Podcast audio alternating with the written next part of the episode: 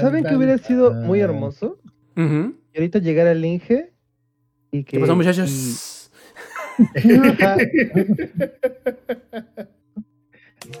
Langaria.net presenta Showtime. El podcast más grande. Hola y bienvenidos a la edición 297 y última de la temporada 2022 del Showtime Podcast. Este quien escuchan es Roberto Sainz o Rob Sainz en Twitter acompañándome, como pueden ver, tengo solamente a otros dos de los integrantes de este su podcast favorito. Este uno de ellos estaría integrando en cuanto pueda, esperemos que sea muy pronto, y el otro de ellos está ocupado haciéndola eh, pues haciendo su chamba, haciendo caster. Así que desde aquí le mandamos un saludo a quien ya sabe, me imagino yo, que no está presente con nosotros, que es el ex.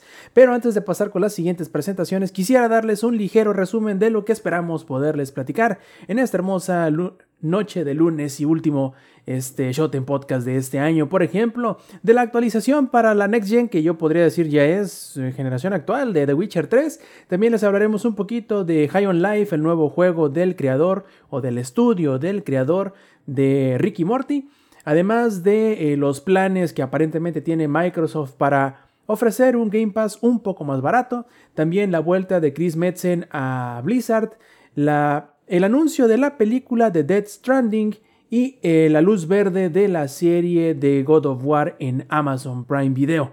Antes de todo esto, me gustaría entonces pasar a las presentaciones. Primero quiero presentarles al, editor, al productor de la versión en vivo del Showtime Podcast, Sampi Viejo. ¿Cómo estás? Buenas noches. Bien, güey, aquí este, metiendo unos balazos en el DMZ mientras estamos jugando. Este, va a ser algo interesante porque pues no tengo chat con las otras dos personas del squad, así que ya veremos cómo nos va. Pero, pero todo bien. Aquí ya listo para el último podcast del año, güey. Sí es cierto, güey. Sí es cierto. Y para no, y para variar, ahora sí que para no perder la bonita costumbre, tenemos gente faltante.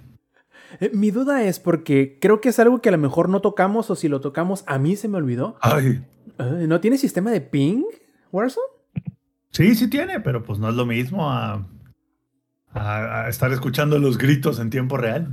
Razón No es lo mismo decir ahí, pendejo, ahí, a nada más señalar 15 veces el mismo punto. No es lo mismo. Me pasa en Overwatch. Uno quisiera desahogarse, pero no, me, nada más puede decir. Ay, miren quién llegó. Pero llegó? Todavía no lo vamos a presentar. Lo que sí te iba a decir, Eddie, es que me recordaste a ese infame clip del doblaje mexicano de, del de La Vaca y el Pollito, en donde dice Jaimico que, que alguien le dijo que, que vende huevos. Y me dijo, vendo huevos. Y yo le dije que para qué lo quiero vendado. Este. no es lo mismo, te, repito el trato, que te retrato el día de tu boda. Bueno, ustedes saben, puras de esas cosas increíbles que decía. Un metro de este encaje negro, aunque un negro te encaje, ¿qué? Exact, exactamente. pues bueno, mira, ya lo escucharon. Eddie Viejo, ¿cómo estás? Buenas noches. Ay, aquí sobreviviendo. Pensé que era COVID. Este, bueno, COVID hasta no tener la prueba negativa. Es eh, justo lo que te iba a decir. ¿Qué tan seguro estás de lo que estás diciendo? La verdad ya no sé. Este, he estado aislado en mi, en mi casa. Eh, yo creo que mañana me voy a hacer una prueba. Porque, curiosamente, nada más las dos, ah, porque, eh, contexto, vinieron dos personas de Estados Unidos a, dar training a uno de mis, bueno, a mis agentes, y los dos se enfermaron. Una de ellas se veía un poquito enferma, pero eso fue hasta apenas hoy, porque jueves, viernes estaba normal, pero el otro chico que, que también vino, este, no se presentó a trabajar hoy porque ya me dijo su, su gerente que está enfermo de COVID. y yo así, oh shit, al parecer los americanos no aguantan este, nuestra variante. y, pues bueno, ahí. Este, la, variante, la variante no que muy león, ¿no la aguantan? Ajá, sí, no, no, la, no la aguantaron. Pues bueno, aquí estamos bien. Eh, mientras estaba inconvaleciente, este, o convaleciente. Convaleciente, ajá. Este, eh, pues ya estuve jugando algo que ahorita les voy a, les voy a contar. Este, muy divertido, por cierto, y vaya odisea para saber qué puta edición escoger. Y, ¿Y sí? Sí decidí bien. Y sí, la verdad, sí valió cada maldito centavo. Y también vale cada maldito centavo del Internet que pagamos, no solo por esperar, sino por escuchar la melodiosa voz de ese a quien conocemos como el ingenierillo viejo. ¿Cómo estás? Muy bien, todavía me la estoy curando de la posada de ayer, que se puso muy buena. No, no, este, excelente, aquí listísimo, porque bueno, ya son épocas de sembrinas, todo el mundo ya quiere felicidad, frío, cobijas, suéteres, dormir hasta tarde, vacaciones. Lamentablemente no me va a tocar nada de eso, pero yo creo que ha de estar muy padre, ¿no? Que que tengas, digo, hay, hay unos que tienen peores destinos, que es regresar de vacaciones al trabajo después de, de haber, digo, justamente en esas fechas, ¿no? arróbame, cobarde, arróbame. Pero no, ya estamos listísimos aquí de platicar y de este, comentar de todos los temas que tenemos. En particular, fíjate que quiero hablar de eh, este, ¿cómo se llama? Witcher 3 y Higher Life, que creo que tenemos varios puntos que podríamos discutir aquí. Perfecto, pero antes de empezar a discutir eh, todos estos puntos, ahí me gustaría recordarle a todos aquellos eh, que nos escuchan en las versiones pregrabadas, ya sea en audio o en video del Showtime Podcast, que se avienten para acá. Eh, a la versión en vivo y nos acompañen, participen y todo lo demás. todos los domingos a las 7 y media de la noche, horario de la CDMX, a través de twitch.tv diagonal langaria. Además, hacerles un nuevo recordatorio que este Showtime Podcast que están escuchando, el 297, es el último de la temporada 2022 y, a ver Zampi, si no me falla la memoria, volveremos, este, no la próxima semana ni la que le sigue, sino hasta el día 8 de enero. ¿Estoy en lo correcto? Estás en lo correcto justo después de Reyes para ver cómo el Inge se quedó sin dinero. Mientras no se quede sin plebes y sin mujer, todo lo demás está bien. Sí, bueno, eh, eh, digo, mientras tengamos salud, está bien, pero dinero como que ya... ¿Cuándo lo ha habido, va a decir el, el, Inge? ¿Cómo, cómo ya no, ya no llegó hasta acá el aguinaldo? Sí, pero muy apenas. Digo, porque como dijo Rob, todavía no me depositaban y ya lo debía todo, güey, casi, casi. Pero bueno, bueno, a uno le, le, hace la lucha. Así es, así es. Y este, además, si quieren enterarse de cualquier cambio en la fecha o en la hora de grabación de este su Showtime Podcast, también nos pueden seguir en nuestras redes sociales que pueden encontrar en langaria.net diagonal enlaces, además también del enlace hacia nuestro servidor de Discord, donde también les estamos este, haciendo llegar todas estas eh, eh, datos e información para cuando llegamos a cambiar este, la grabación de, este podcast que, eh, digamos, no sucede muy seguido, solamente una vez cada semana, a lo mucho. Exacto. Nada más que el Inge, güey, empieza con sus jaladas. Ay, ajá. no más yo. Bueno, empecemos. Empecemos con la primera de las jaladas y antes de, interceder y de pasarles la batuta, yo quiero contarles algo que pasó con la... Con esta actualización Next Gen de The Witcher 3, porque estuvo, bien curioso. Al menos a mí me pasó en la versión de PlayStation 5 porque es la que yo tenía de consolas. Tengo de PC, tengo de PlayStation 4, ¿no? Entonces yo dije y con cierta razón dije, ya la hice, tengo mi, actualización a la versión nueva sin necesidad de gastar más dinero. Y la verdad es que sí la tenía, pero cometí un error garrafal. Asumí que primero tenía que descargar la versión que ya tenía comprada en el PlayStation 5 y que llegaría la actualización automáticamente. Y no sé si. O sea, ¿confiaste en algo, en alguna especie de Smart Delivery del PlayStation 5? ¿Eso es lo que me estás diciendo? Sí, confié, pero yo sé que parte de esa culpa es mía. En el sentido. Y solamente tuya. En, el motivo, o mejor dicho, yo pensaba que iba a ser como una actualización. Porque creo que la versión que ya está, o que ya estaba para ese momento, pues era como la versión Pro, ¿no? Por decirlo de alguna manera, era la de PlayStation 4 Pro. Entonces yo pensé que iba a ser una actualización y yo estaba esperando, de hecho eso fue lo que les dije yo por el, por el chat de WhatsApp, les estoy esperando que caiga la actualización, porque pensé que iba a ser tal cual una actualización. lo hombre, ni que fuera Xbox. Exactamente, lo que tuve que haber hecho, que fue lo que hice a final de cuentas al ver dos, tres días después que no, se, no pasaba la actualización, y tampoco me permitía descargar la, versión completa, porque obviamente no, no, es la que yo tenía, sino la versión entre comillas base con todas las expansiones, que aún así me, permite, me permitía descargar la versión nueva. Pero tenía que buscar The Witcher 3, meterme a la versión que ya tenía, picarle a los tres botoncitos. Y, y ahí, en los tres botoncitos venía la opción de la versión de PlayStation 5 y descargarla de ahí. Pero yo pensé que iba a ser de otra manera. Pensé, a final de cuentas, yo solo me hice bolas. Así como cuando Lady estaba buscando el Warzone y que no lo encontraba porque se lo quería cobrar. me pasó algo similar. Lo cual me lleva a preguntarme, y espero que alguno de los, de los que nos están escuchando, ah, mira, Villana Bru, hola, hola, que algunos de los que nos están escuchando y a lo mejor se hayan encontrado con una situación similar en el PlayStation 5 a la que yo viví, que nos cuenten su, su, su vivencia con, con, su actualización de Witcher. Con este gigantísimo pero, con este gigantísimo este, obstáculo que, que tuve que brincar, que no sabía que existía, por este gigantesco bache que tuve que, que sacarle la vuelta.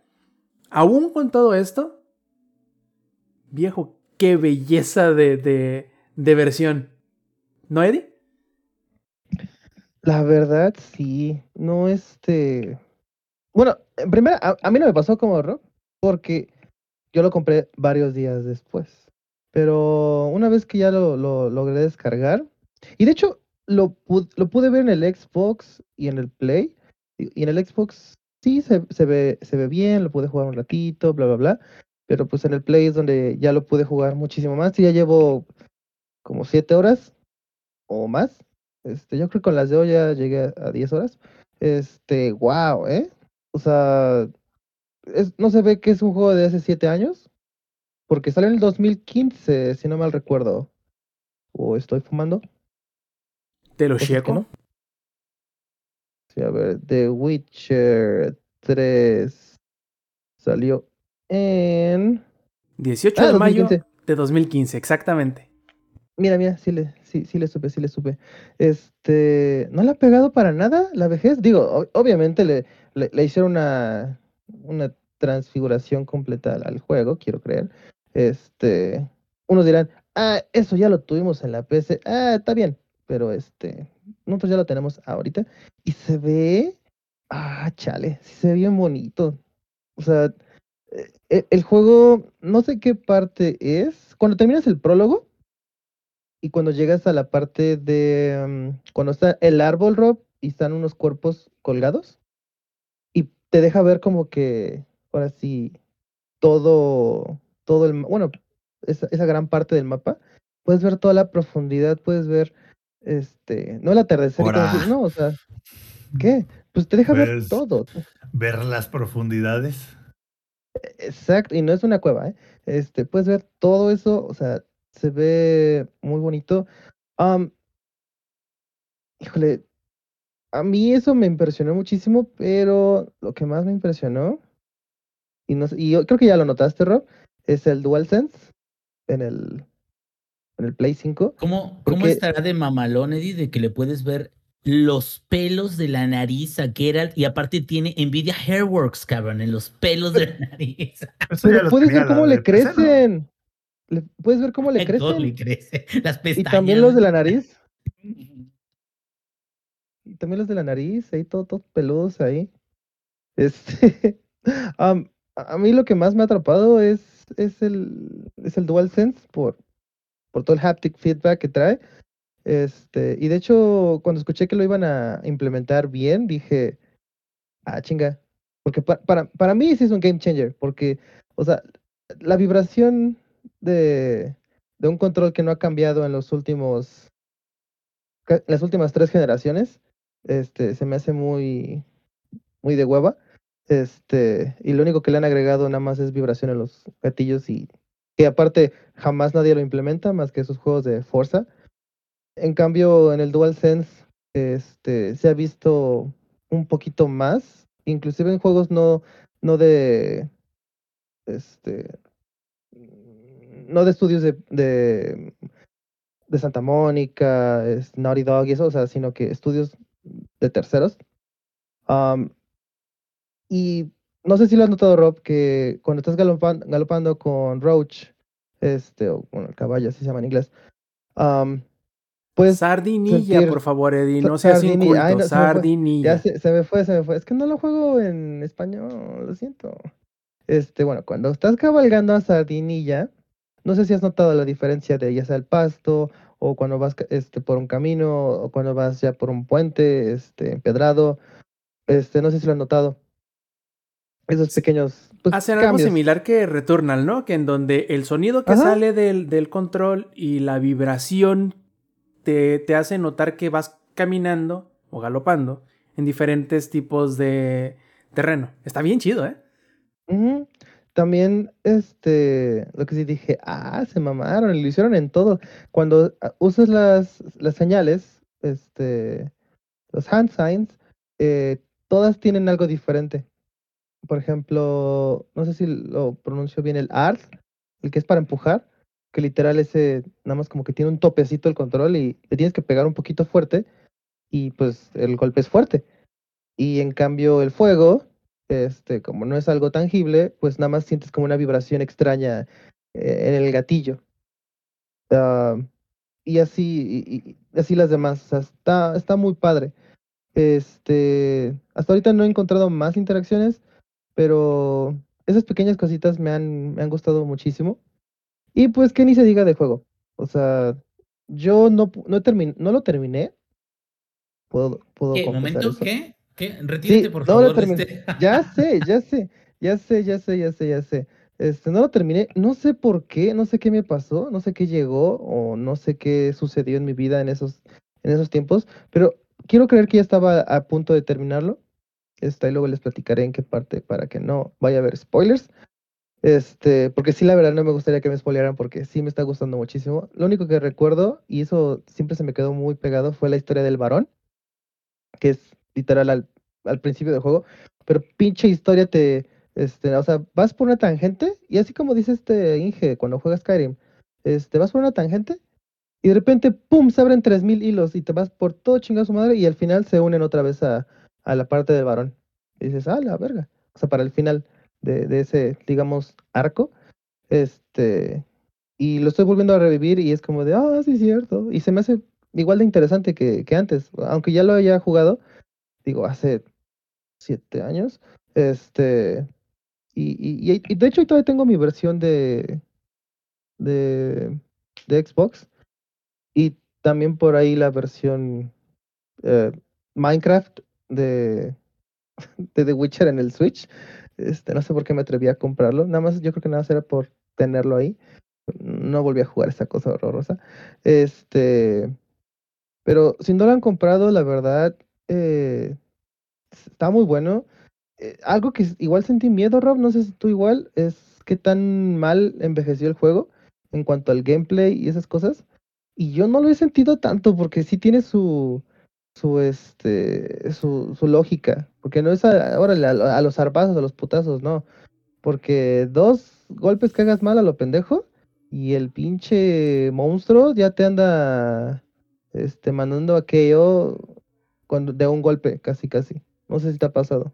Sí, no, claro, o sea, es algo que eso en específico que tú comentas, yo creo que es algo que A no cambió y B tampoco envejeció.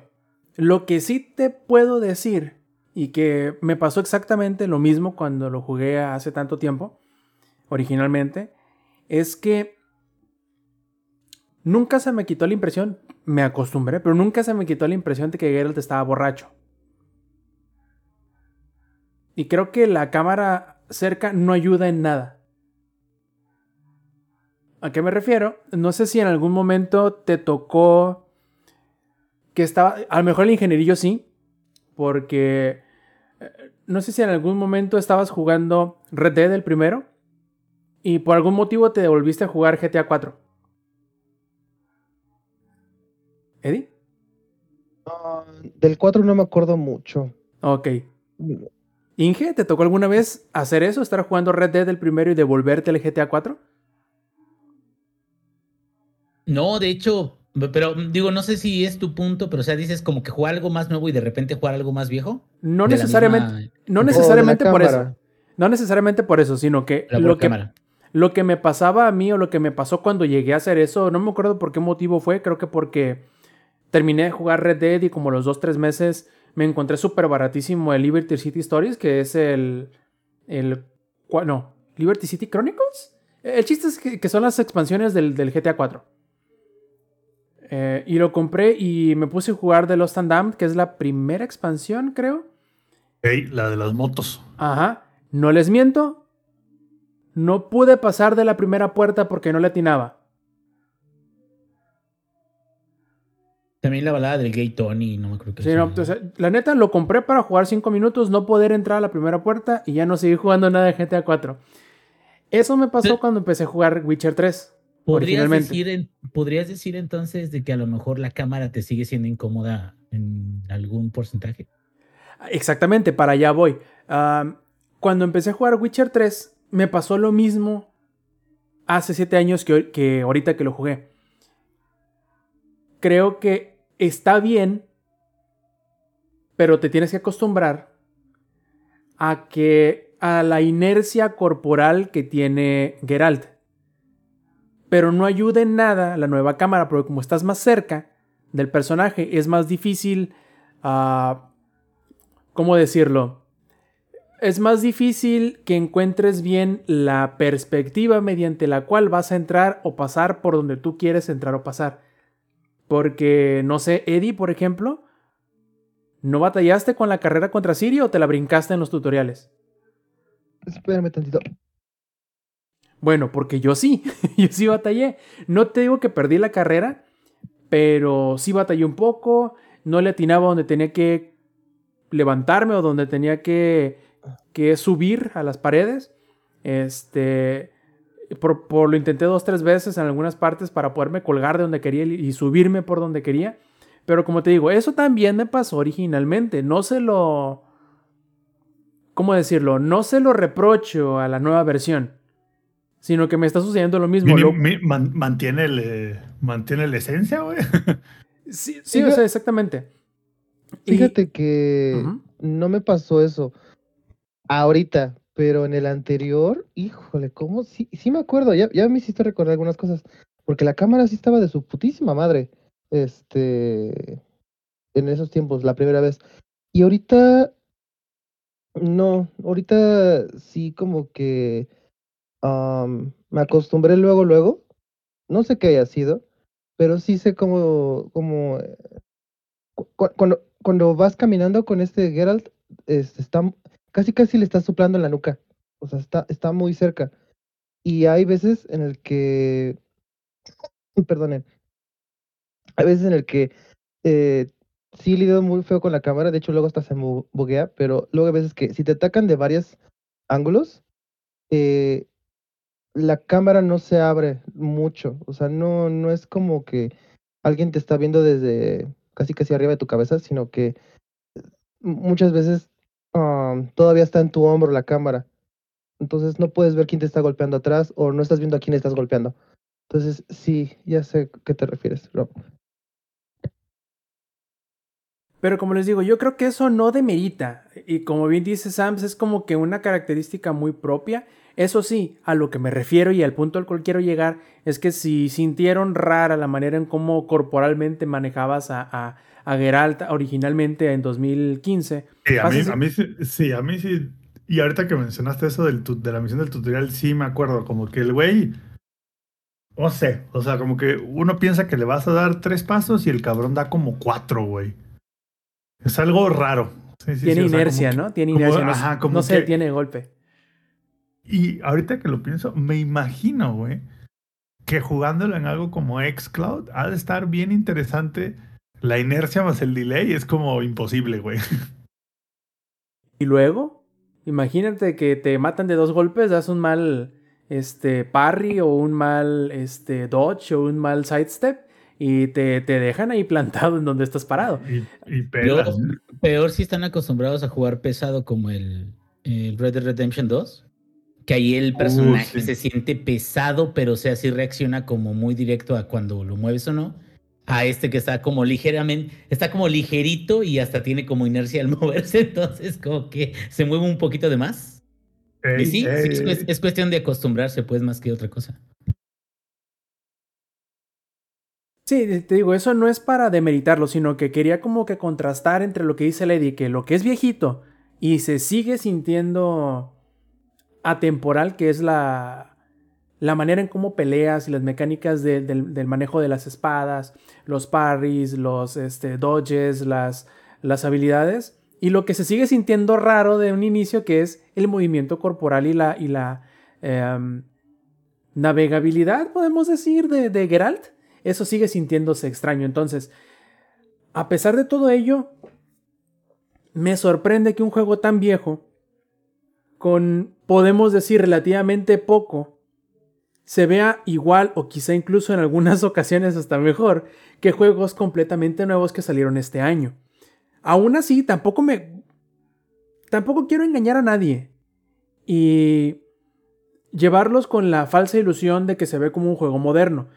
Si lo ves de lejitos y si lo ves de reojo y si no te pones a escrutinar demasiado, a escrutar demasiado eh, detallista, por decirlo, demasiado minucioso, sí te deja llevar la ilusión. Pero aún así, debajo de todo, debajo de las nuevas texturas, debajo de la nueva iluminación, debajo del trazado de rayos, debajo de todo, todo, todo, todo eso, Sigue siendo un juego de 2015. Algunas expresiones se ven extrañas, este, sobre todo si lo combinas que es, es como, como en el Mass Effect Legendary Edition, güey. Y aquí el ingeniero me dejará mentir. Sí, sobre todo las animaciones están como que bien robotizadas, güey. Así como. la, animación. La animación de siempre, cuando Geralt dice ah, ahí tienes, y que extiende la mano, y que todos hacen eso extiende la mano hacia enfrente. No sé si saben cuál, es la expresión. Sí, pero te va, Pero antes de eso, animaciones que dale, dale.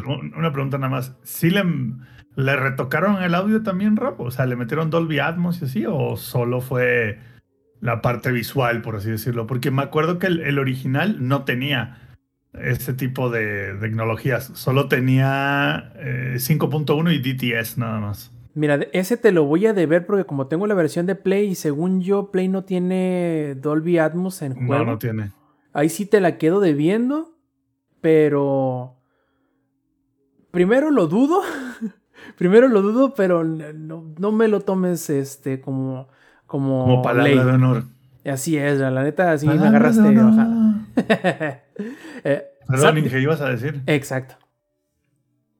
Mm, este, ya se me olvidó. Ah, no. las animaciones, las animaciones. Ah, bueno, es de que iba a decir, lo que pasa es de que ustedes no entienden, güey.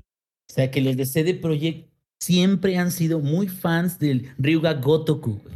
Del equipo de, de que, que desde, güey, desde su primer juego hasta, hasta los más actuales. No, no, no, espérate, espérate, espérate. Espérate, no, no exageres. Desde el primero no, desde el 3. O sea, hace siete juegos nomás. Ajá, bueno, desde ya los que son este más modernos, se podría decir. Más modernos, dice el vato. Mira, espérate, espérate. Yakuza 3. Pero ¿sabes qué me gusta mucho? Sobre todo el que, el que es el que hace como, como un B de, Victoria. Así rapidito cuando están hablando y es un NPC que hace un B como de B de Victoria. Ese sale en cada puto juego.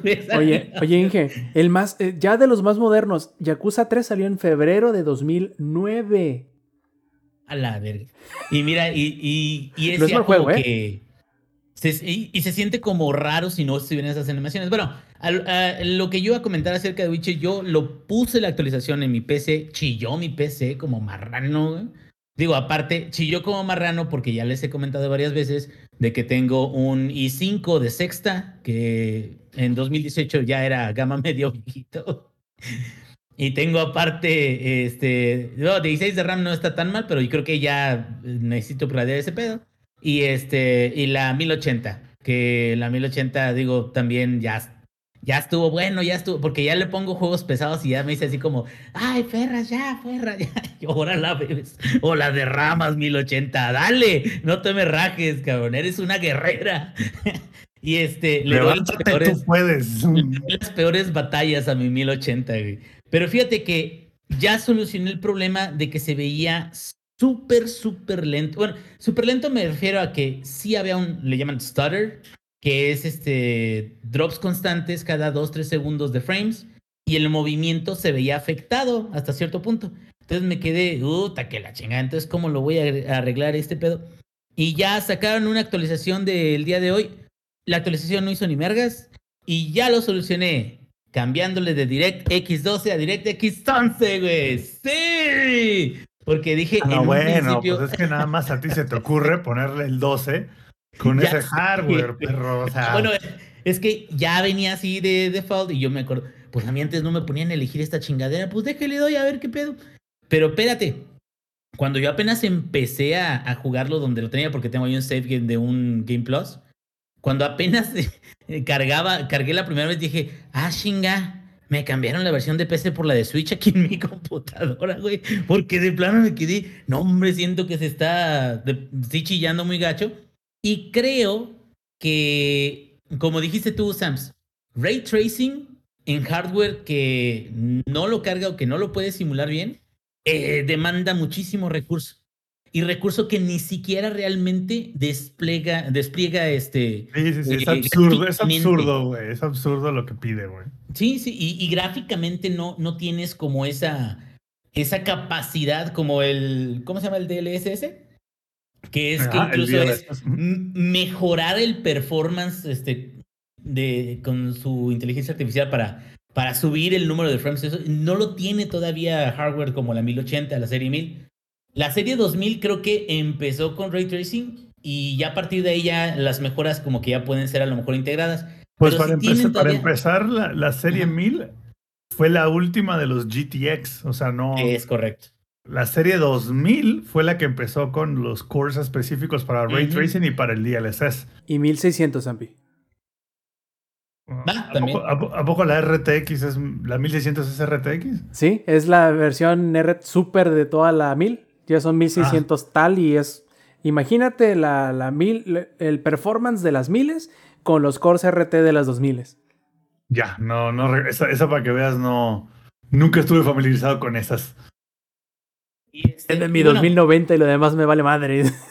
Pero la verdad. de, la, de, la 480, de la 380 para abajo no me, no me hables.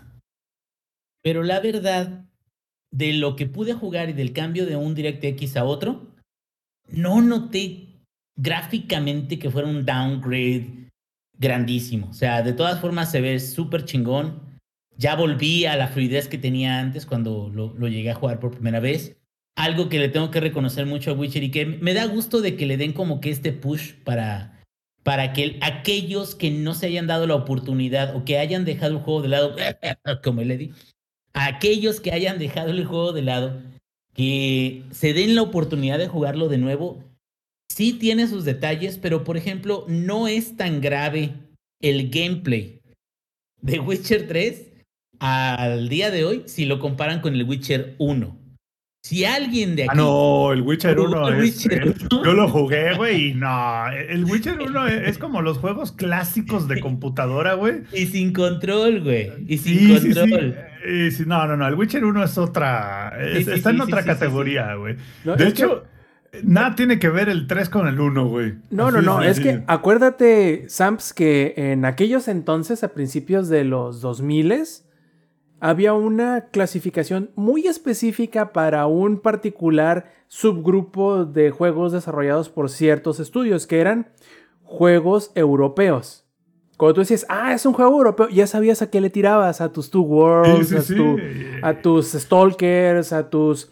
Todos ese tipo de juegos que sabías que eran así una joyita, literalmente en bruto. ¿Por qué? Porque tiene un montón de asperezas que tenías que o limar mediante mods o simplemente hacerte la idea de que iban a estar ahí, pero debajo de todo eso te encontrabas una chulada de juego. Sí, sí, sí. Es literalmente la descripción del 1 y del 2 a medias.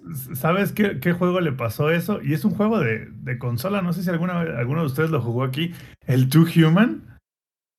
Es, pero eso es porque estaba hecho con las patas, carnal. O sea, no, no, no, pero era buen juego, güey. Ah, es lo que te digo. Ajá. Solo que era como para poderlo disfrutar tenía uno que, que obviar muchas cosas que era como, güey, el resto de la industria lo está haciendo. Y este es un juego nuevo, pero hecho como, como hace 20 años, básicamente. E, era, era, vamos a hacer Diablo 3, pero como si se hubiera hecho el Diablo 0.5. Sí, sí, sí. O sea, el, 1, Inge, perdón que me, me adueñé de lo que ibas a decir. El 1 es, es, es otra onda, güey. O sea, es otro juego por completo el 1, güey. Sí, no, y de hecho eh, lo tenías que controlar con el mouse. Y para hacer un combo que hiciera más daño, tenías que eh, eh, darle clic en el momento justo. Güey. Iba cambiando el iconito de cuando tenías que, darle clic. Y sí te quedabas así de, ¡ala! Sí está. como que la combinación de, de esos, este, esas mecánicas sí era mucho más retador jugarlo. Y este, y fíjate, creo, si, si nos ponemos a, a revisar bien, creo que con lo que la gente está viendo ahorita del 3, que ha sido renovado, con los errores que tuvieron con Cyberpunk, que esos todavía les pesan, todavía, es más, la serie, ya lo dijimos aquí, salvó. La serie salvó a Cyberpunk. Porque hizo que regresara de una forma mágica, cómica musical, que regresara Cyberpunk a la popularidad que no había tenido o que incluso la gente por, por, por los problemas que tuvo técnicos, que la gente se quedó, ah, es pinche juego, se me hace que mejor no lo voy a jugar. Entonces, con todo y todo me quedo, sí me interesa ver cómo van a producir el Witcher 1 completamente nuevo, en un, en un nuevo motor y todo eso. O sea, sí creo que valdría la pena ver si van a respetar o hacer honor a lo que hicieron originalmente, si van a adaptar nueva jugabilidad o nuevas cosas de, Witcher 3, pues si simplemente en el motor de Witcher 3 van a montar lo de Witcher 1. Está medio... Eh, es, va a estar interesante ver cómo lo desarrollan porque ya no se pueden equivocar tan fácilmente. Lo Oye. vuelven a hacer, van a perder un montón de imagen otra vez. Oye, Inge, nada más para aclarar ese punto, eh, todos los juegos después de Cyberpunk van a, van a Usar ser Unreal. desarrollados con Unreal 5, así es, y el remake del 1 va a ser un juego de mundo abierto, por lo tanto lo van a rehacer completo, en pocas palabras, pues.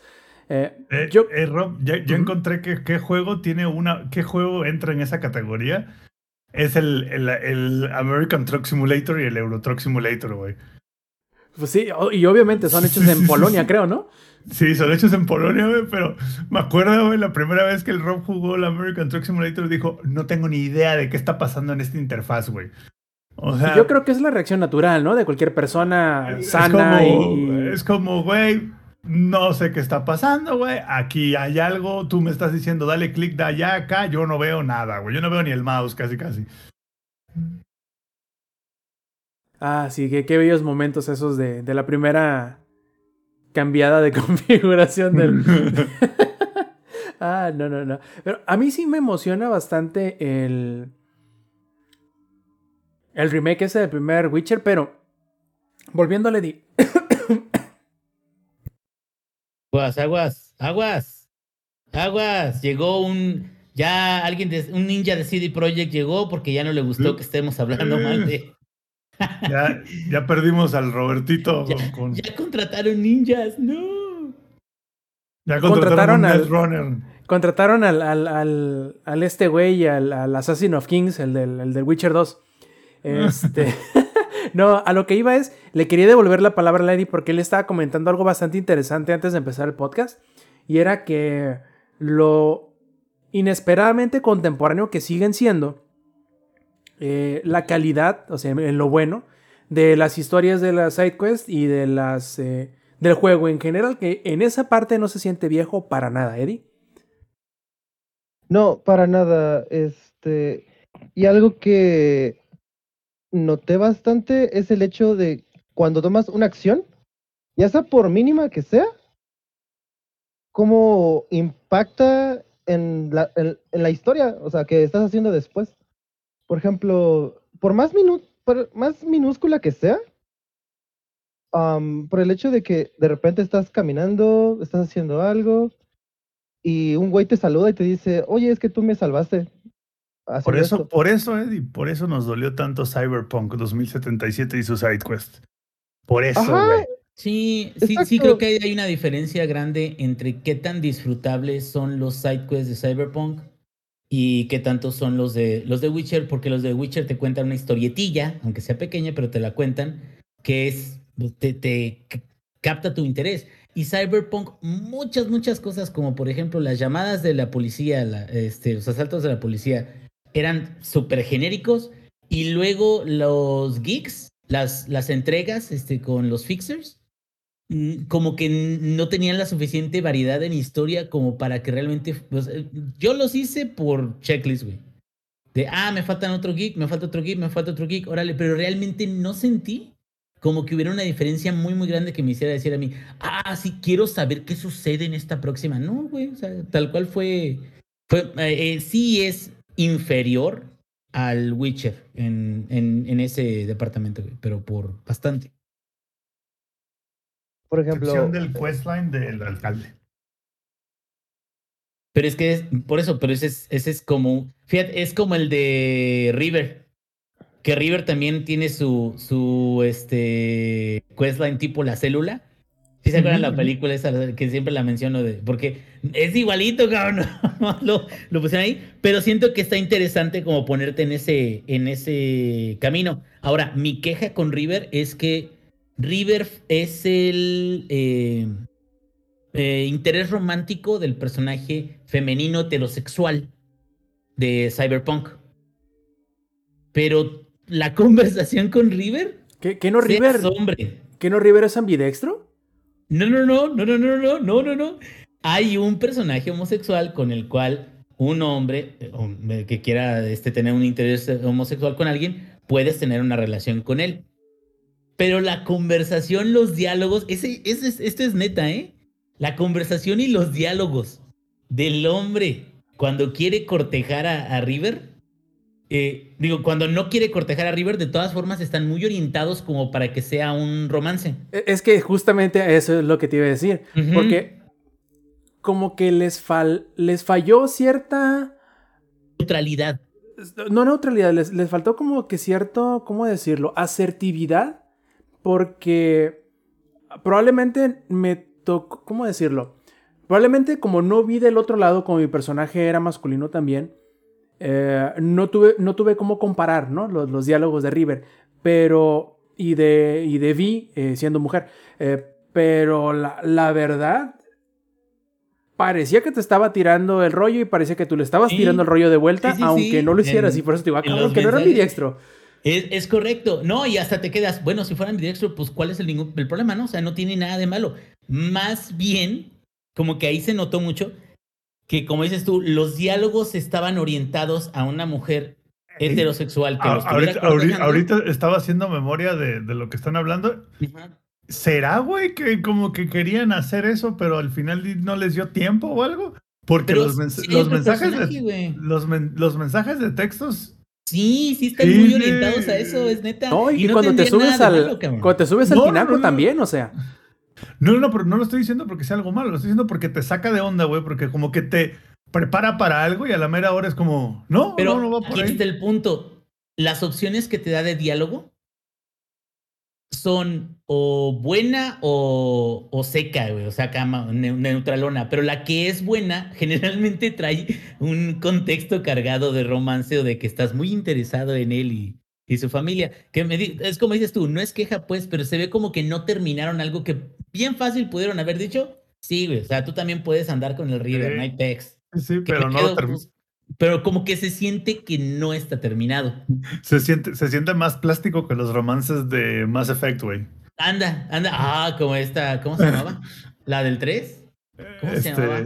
¿Cuál? ¿El del 3, güey?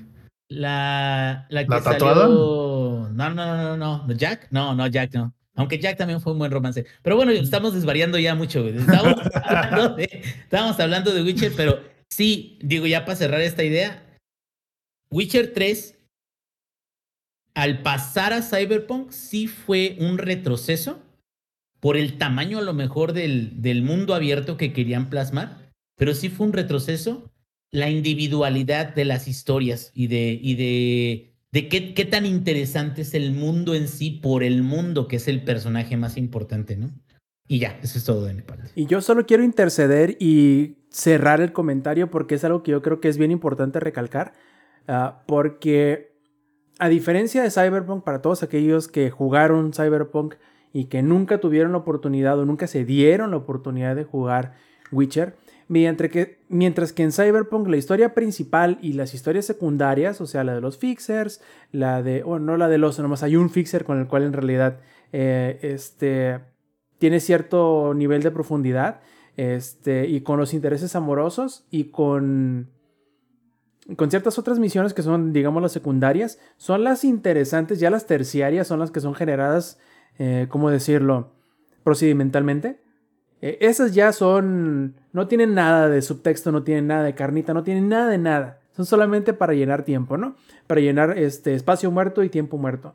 A diferencia de todo esto, Witcher 3 creo que en sus tres niveles de misiones, que son cuatro, en los tres primeros niveles, en los tres primeros niveles de tipos de misión, son excelsos.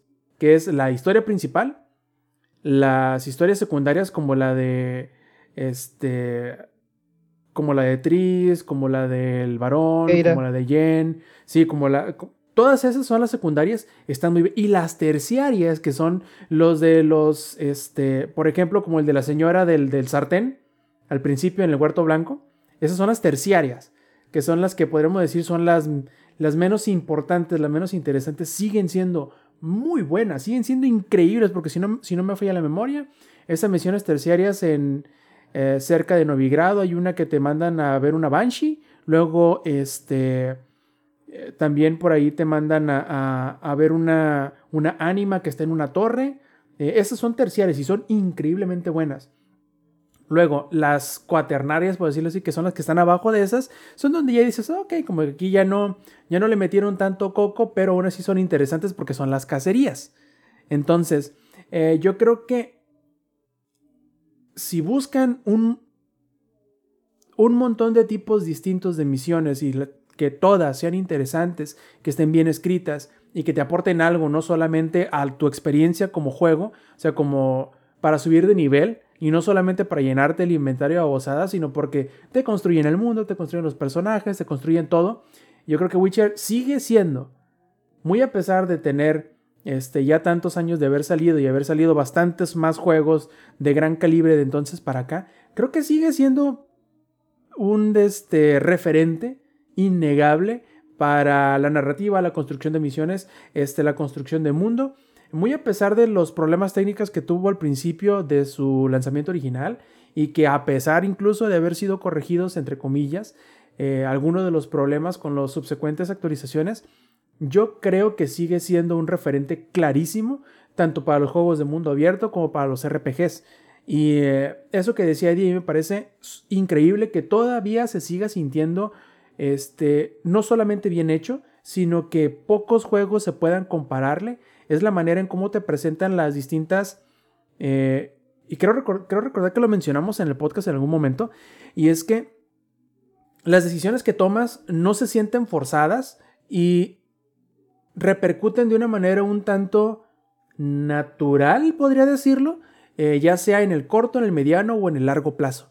Y eso está muy chido porque es muy reconfortante o es muy recompensante el darte cuenta, por ejemplo, que una misión cuaternaria que hiciste por ahí en donde eh, decidiste que, que a, una, a una muchacha que la habían, este, que la habían sentenciado a la muerte, que simplemente la exiliaran, ¿no? Dices, no, pues X. Y ya 40 horas después vas a una isla y te das cuenta que esa muchacha que viene exiliado no es que simplemente le hayan dejado ir y le hayan sacado del pueblo, sino que la metieron, la encadenaron a un islote y murió de inanición. O sea, no murió ejecutada, pero sí murió a final de cuentas. Entonces, ese tipo de repercusiones creo que hacen muchísima falta en muchos juegos donde tomas decisiones RPGs y de mundo abierto específicamente. Y seguimos, seguimos en un juego de 2000, que dijimos 14, 15, en donde 8 años después todavía no lo podemos superar. Y me gustaría mucho ver que algunos ya que saquen el remake de Red Dead Redemption para, bueno, el, update Next Gen. Sí, sí, o, a final de cuentas cualquier otro juego que llegue y, le, y se le ponga enfrente a Witcher y le diga, sí, estudié lo que hiciste, vi cómo lo hiciste y a pesar de todo eso, lo hice mejor que tú. Espero que nos toque no dentro de muchos años, sino a lo corto, este, tener juegos de ese estilo. No digas, güey, este juego agarró lo bueno de Witcher y no solamente intentó copiarlo y ponerlo con su propio sabor, como por ejemplo, este, Horizon Forbidden West. No digo que sea malo, pero lo hicieron tan similar que es prácticamente lo mismo, pero con una etiqueta diferente. Eh, y me gustaría ver muchas de estas cosas que The Witcher 3 propuso hace tanto tiempo y que se siguen sintiendo tan, tan actuales y tan modernas, pero que la superen. Ojalá y puedan. Además que sean los mismos de, de, CD Projekt, ¿no? Que nos callen la boca de tanto que les estuvimos diciendo que Cyberpunk se quedó tan cerca y a la vez tan lejos que decepciona y que, que puedan llegar y volver a decirnos, a ver viejo, aquí está, ahora sí te entregamos lo que esperabas para Cyberpunk. Malo que nos tardamos tanto, pero aquí está. Ojalá. Eddie, ¿algún ¿Tienen la oportunidad con el DLC? Tienen, exacto. Yo les iba a decir, este, creo que en el Xbox está en descuento. Se pueden llevar todo por, creo que 350 pesitos. Oh, lo Y más, sí está barato, ¿eh? obviamente está barato. O, este, si ya tiene la versión ah, O pagar y- mil pesos por la versión de Play 5. Ahí te va, ahí te va, ahí te va. Espérate, primero, o sea, primero echarle las flores a Xbox. Este, literal pueden comprar todo por menos de 400 pesos o se pueden ir a, la, a Play y comprar la versión completa, este, por, eh, ¿cuánto fue? 30 dólares. Ah, más los impuestos, 34 dólares. 34 cual- y 5. 34 y medio, vaya. Ajá, y te sale en un total de 670 o 680 pesos. Sí, en eso me salió The Witcher 3 en PlayStation 4. Pero valió cada maldito centavo, por supuesto que sí. Le voy a meter y lo voy a tratar de completar, por supuesto que sí. Porque aparte, he escuchado por ahí que las expansiones y más, y más la de Blood and Wine dicen que está de su puta madre. Entonces, este, a ver si llegamos, este, no, este año ya no lo hacemos. eh, para el próximo sí, sí, sí se acaba el 100. No, no el 100, pero sí se acaba The Witcher 3 bien. Perfecto, entonces pasamos al siguiente que es lo que yo le estaba platicando a, a Sams y a, y a Eddie hace ratito. Yo creo que lo que Avatar, la primera y hasta cierta medida la segunda, es para el mundo del cine. Yo creo que High on Life es para los videojuegos. Eh, Pero antes de, de- de- de explicarles por qué pienso eso, me gustaría preguntarle al ingenierillo qué le ha parecido, porque yo no pensé, o al menos no recuerdo, ingenierillo, que tú fueses un groupie de Justin Roiland. ¿Lo eres? No, siguiente pregunta. No, o sea, me refiero, ya sabes que... eh, um, y yo también perpetuando el estereotipo, ¿no? Eh, hay cierto subse- subsegmento del internet que es bastante seguidor a todo lo que hace Justin Roiland. Que no digo que haga cosas malas, sino que muy particularmente eh, hay un, sub- subgrupo de personas en Tiene internet. su estilo, güey. Es, es, co- es como el Johnny Depp. No importa qué película sea, es el mismo personaje, güey. Podemos decir, sí, o sea, no quiero decir que son solamente los fanáticos de, de Ricky Morty, porque ya hay más cosas del estilo de Justin Roiland, como por ejemplo, ¿cómo se llama la serie esta? Solar Opposites, creo, ¿no? Que- Y aparte también sacó juego de VR. Creo. Ajá. Ah, pero bueno, será. Era, ese sí era de Rick and Morty, ¿no? Y también sacó otro que se llama Trover Saves the Galaxy o Saves the World, algo así. Creo que sí. Entonces ya hay distintas cosas que ha hecho Justin Roiland que no solamente es Ricky Morty, ¿no? Pero como que de ahí se deriva todo, ¿no? Los fanáticos de Ricky Morty por lo general son fanáticos de lo demás que hace Justin Roiland. Que no es crítica por lo que hace. Hace cosas chidas. Hay ciertos, ciertos capítulos de Ricky Morty que me gustan bastante. Hay ciertos otros que son así de que, ok. Y hasta ahora creo que esa ha sido precisamente mi reacción con High on Life. Ha habido partes del juego eh, en donde el guion me ha hecho reír bastante. Y hay otros tantos en donde, ok, está ok, supongo. Pero probablemente por el volumen de diálogos que hay en el juego, es más fácil que se polarice mucho el, el, el público. ¿A qué me refiero? A que si te gusta mucho, te vaya a gustar mucho. Y si no te gusta nada, no te vaya a gustar nada. Porque es muchísimo lo que lo Justin Roilanesco sobresale en el juego. Digo, para empezar, para el que no sepa, High on Life es un juego de disparos en primera persona, en donde tu personaje principal es prácticamente mudo, no, hasta donde yo voy no he dicho una sola palabra, pero esto tiene algún sentido, eh, al menos en cuanto a la historia del juego. Entonces, quienes hablan son tus armas, que son una raza alienígena, que no es la misma raza alienígena que llega a la Tierra y que empieza a esclavizar y o a utilizar a los humanos como drogas, porque en el universo donde se lleva a cabo el juego, los seres vivos, algunos seres vivos, eh, otorgan un, ¿cómo decirlo? Otorgan un, pas- eh, otorgan un pasón como de droga, o sea, se te quedas acá bien arriba este, mejor que cualquier otra droga. Y especial y específicamente descubrieron que los humanos son la mejor droga de todo el universo. Entonces van a llegar. Mejor porque ya la traen en la sangre. Exactamente, yo puedo, yo puedo creer lo mismo. Este, entonces, como todo esto tiene que ver entre especies intergalácticas, eh, la primera, ¿cómo decirlo? La lo primero que sucede o de lo primero que sucede es que la primera arma que te encuentras te infecta con un virus que te permite comunicarte o comunicarse al arma contigo y la arma puede comunicarse con las otras razas que ya había infectado. Entonces sirve como que el puente para intercomunicarte entre tú y los demás aliens. Ya después, como que esa cosa se, se va esfumando poco a poquito, ya puedes hablar, ya puedes entender todo y simplemente tu personaje queda, queda mudo. Pero si tú decides, porque hay más de un arma, si tú decides simplemente quedarte con Kenny, que es la primera arma, que es prácticamente Morty, vas a tener a Morty todo el día hablando y es exactamente la misma cadencia de, de habla que Morty. Entonces, si tú eres de esas personas que la cadencia de habla como que desesperada que tiene Morty te acatarra, rápidamente busca otra arma con la cual puedas este, reemplazarlo o simplemente bájale la cadencia a las o a la velocidad en la que te dice una nueva línea de, diálogo las, las armas. Entonces, yo creo que High on Life, hasta donde he jugado, que no es tanto, son como unas, que serán seis horas, He jugado dos mundos completos. Creo que es agresiva y totalmente competente. Por no decirlo con las otras términos que puedan sentirse un poquito más despectivos. Podemos decir que es agresivamente mediocre o que es agresivamente genérico. Pero no, yo creo que es agresivamente competente. Al igual que las películas de Avatar creo que son lo suficiente en todos los aspectos. ¿Qué opinas de que es de los juegos de Xbox más jugados ahorita? Es justamente para lo que voy. Ya ves que es lo que tú me preguntabas de, Avatar Zampi, que cómo es que a la gente le gusta tanto. Yo creo que es lo suficientemente bueno, competente en todo lo que hace, pero no es sobresaliente, creo que absolutamente nada.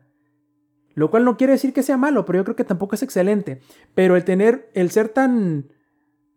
El quedarse a medio camino permite que la mayoría de la gente que le puede invertir un poquito de esfuerzo en alcanzar esa otra mitad del camino va a encontrarse con un shooter bastante competente, va a encontrarse con un juego que tiene ah, ambientes no necesariamente grandes ni necesariamente densos, pero interesantes de explorar que te invitan a devolverte una vez que tengas alguna arma o habilidad adicional para seguir explorando los recovecos a los cuales no podías acceder. y e, ese era lo, otro que te iba a decir. Creo que, por lo que he visto, mucho de lo que la gente le llama la atención es que el juego tiene un montón de easter eggs, ¿no? O sea, vi, vi que incluso puedes ver ciertas películas o capítulos de series dentro del juego, o sea hay como, como un cine, por así decirlo, o hay pantallas como que en el mundo y puedes ver la película completa, güey. Si es que tienes, eh, tienes servicio de cable en tu casa y eh, creo que los de Squanch Games, que son el estudio, hicieron una, como que una alianza comercial, no recuerdo cómo se llama el estudio, eh, pero tienen cuatro películas, creo, completitas que tú las puedes ver de inicio a fin, ya sea en tu casa o más adelante creo que te dan acceso a una sala de, de cine donde también las puedes ver. Y está curioso sobre todo la sala de cine porque es como una referencia a Mystery Science Theater 3000, creo que se llama, que era una serie eh, en donde pasaban segmentos de películas y los mismos personajes de la serie la criticaban. Se lo estaban, estaban viendo la película y hacían comentarios. Creo que algo similar sucede también. Lo que sí es cierto, y lo voy a reconocer muchísimo a, a High on Life, es el propio volumen de diálogo es un chingo. Y me imagino que con las películas también tienen muchísimo diálogo que hacer. De, muy seguramente están haciendo constantemente comentarios a, a, razón de lo que está sucediendo en pantalla. Y eso está bien chido, la neta.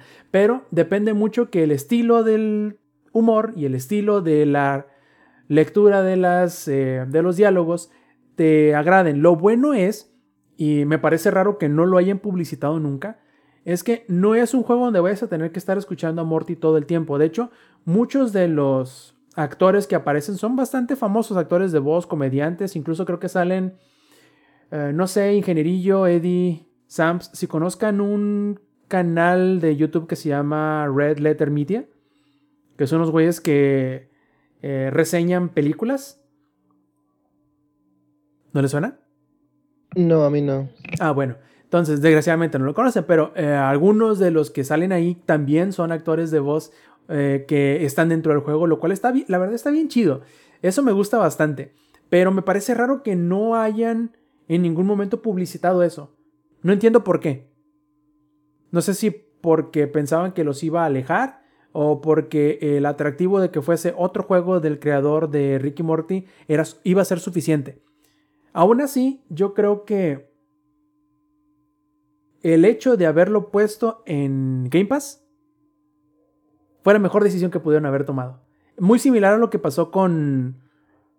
Eh, se me fue el nombre de este juego que nos da asco porque mete las manos en donde sea. Scorn. Scorn. Scorn. Creo que le, le, va a pasar algo muy similar con Scorn, que Scorn también hizo que llamara la atención. Creo que mucho de ello mucho del éxito que he tenido es precisamente eso, como es un juego que te ofrece lo suficiente como para que te puedas enganchar quizá, digo, probablemente no sea el mejor juego de la historia, no necesita serlo, no todos los juegos tienen que ser la, obra de arte que redefina la generación, no, absolutamente no. Pero sale en el momento ideal y, y yo creo que es por rebote o por coincidencia que ha salido ya para Navidad entonces, la gente que recién va estrenando su Xbox y que tiene una prueba de Game Pass, ahí lo tiene a la mano para poderlo jugar a gusto. Es un juego que no te requiere ser muy hábil ni para la ni para el plataformismo que te requiere hacer, ni para las secciones de shooter que te requiere hacer, ni para matar a los jefes que todos como que tienen su propia mecánica y su propio eh, gimmick, por decirlo así. Yo creo que tiene todo lo ideal para sobresalir de la manera que ha sobresalido. Pero si eres muy exigente, ¿Mm? ¿Qué opinas, güey? Hablando de sobresalir, que Metacritic, la crítica le dio 6-7 y el público le dio 8-3 y en Steam tiene más del 85% de los reviews del lado positivo, güey. Es que es lo que te digo, o sea, yo creo que por lo general nos dividimos demasiado, no, no nos, no, a lo mejor no me voy a incluir, pero por lo general el Internet parece ser que solamente existen dos opciones.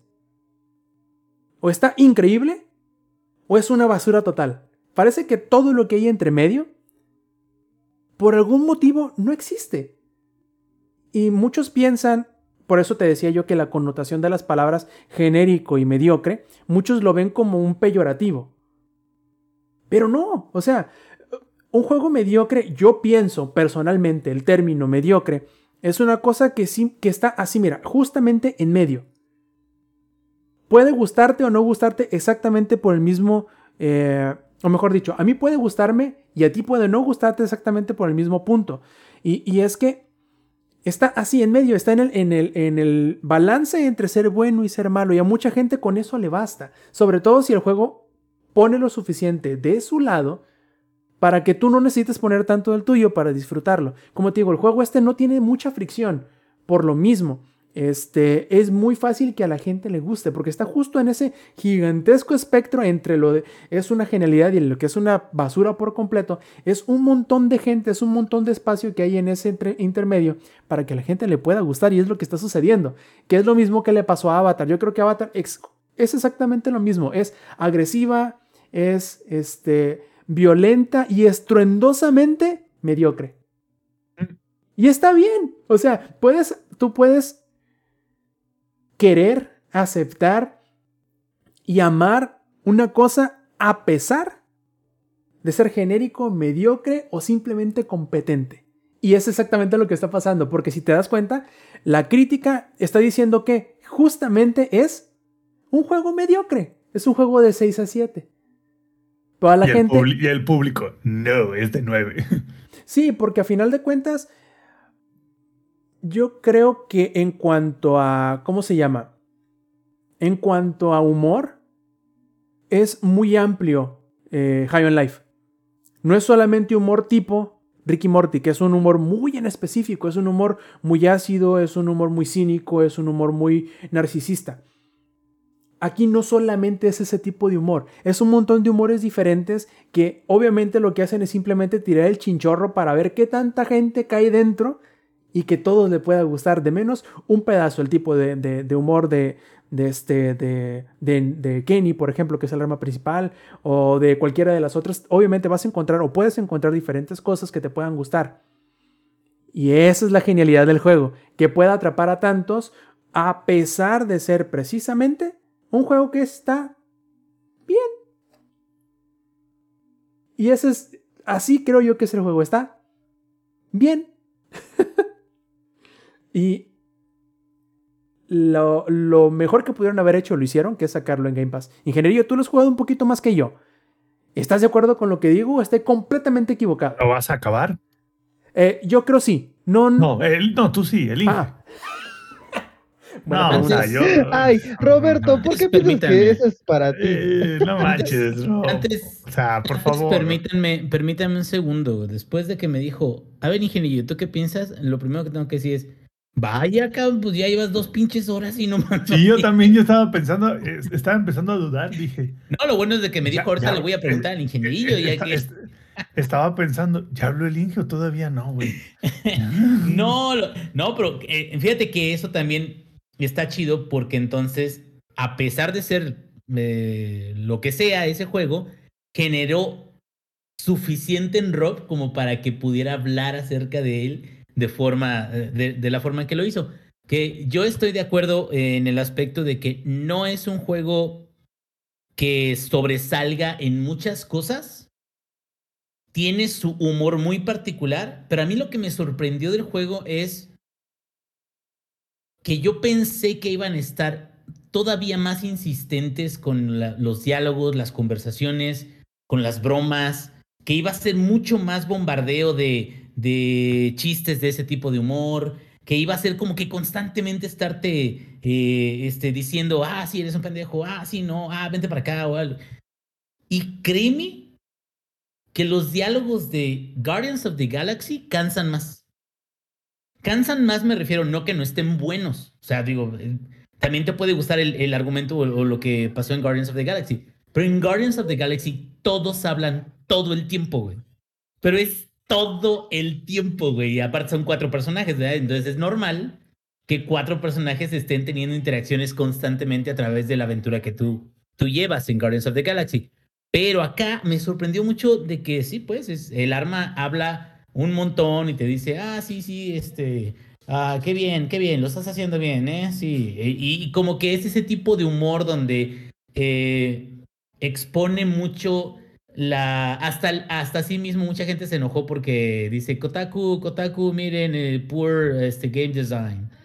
Eh, o sea, como, como exhibiendo de que había ciertas partes que estaban hechas pues con un truquillo muy, muy barato o baratón de parte de los diseñadores de juegos. Como diciendo, ay, sí, o sea, pues expónganos, ¿no? O sea, me vale ver.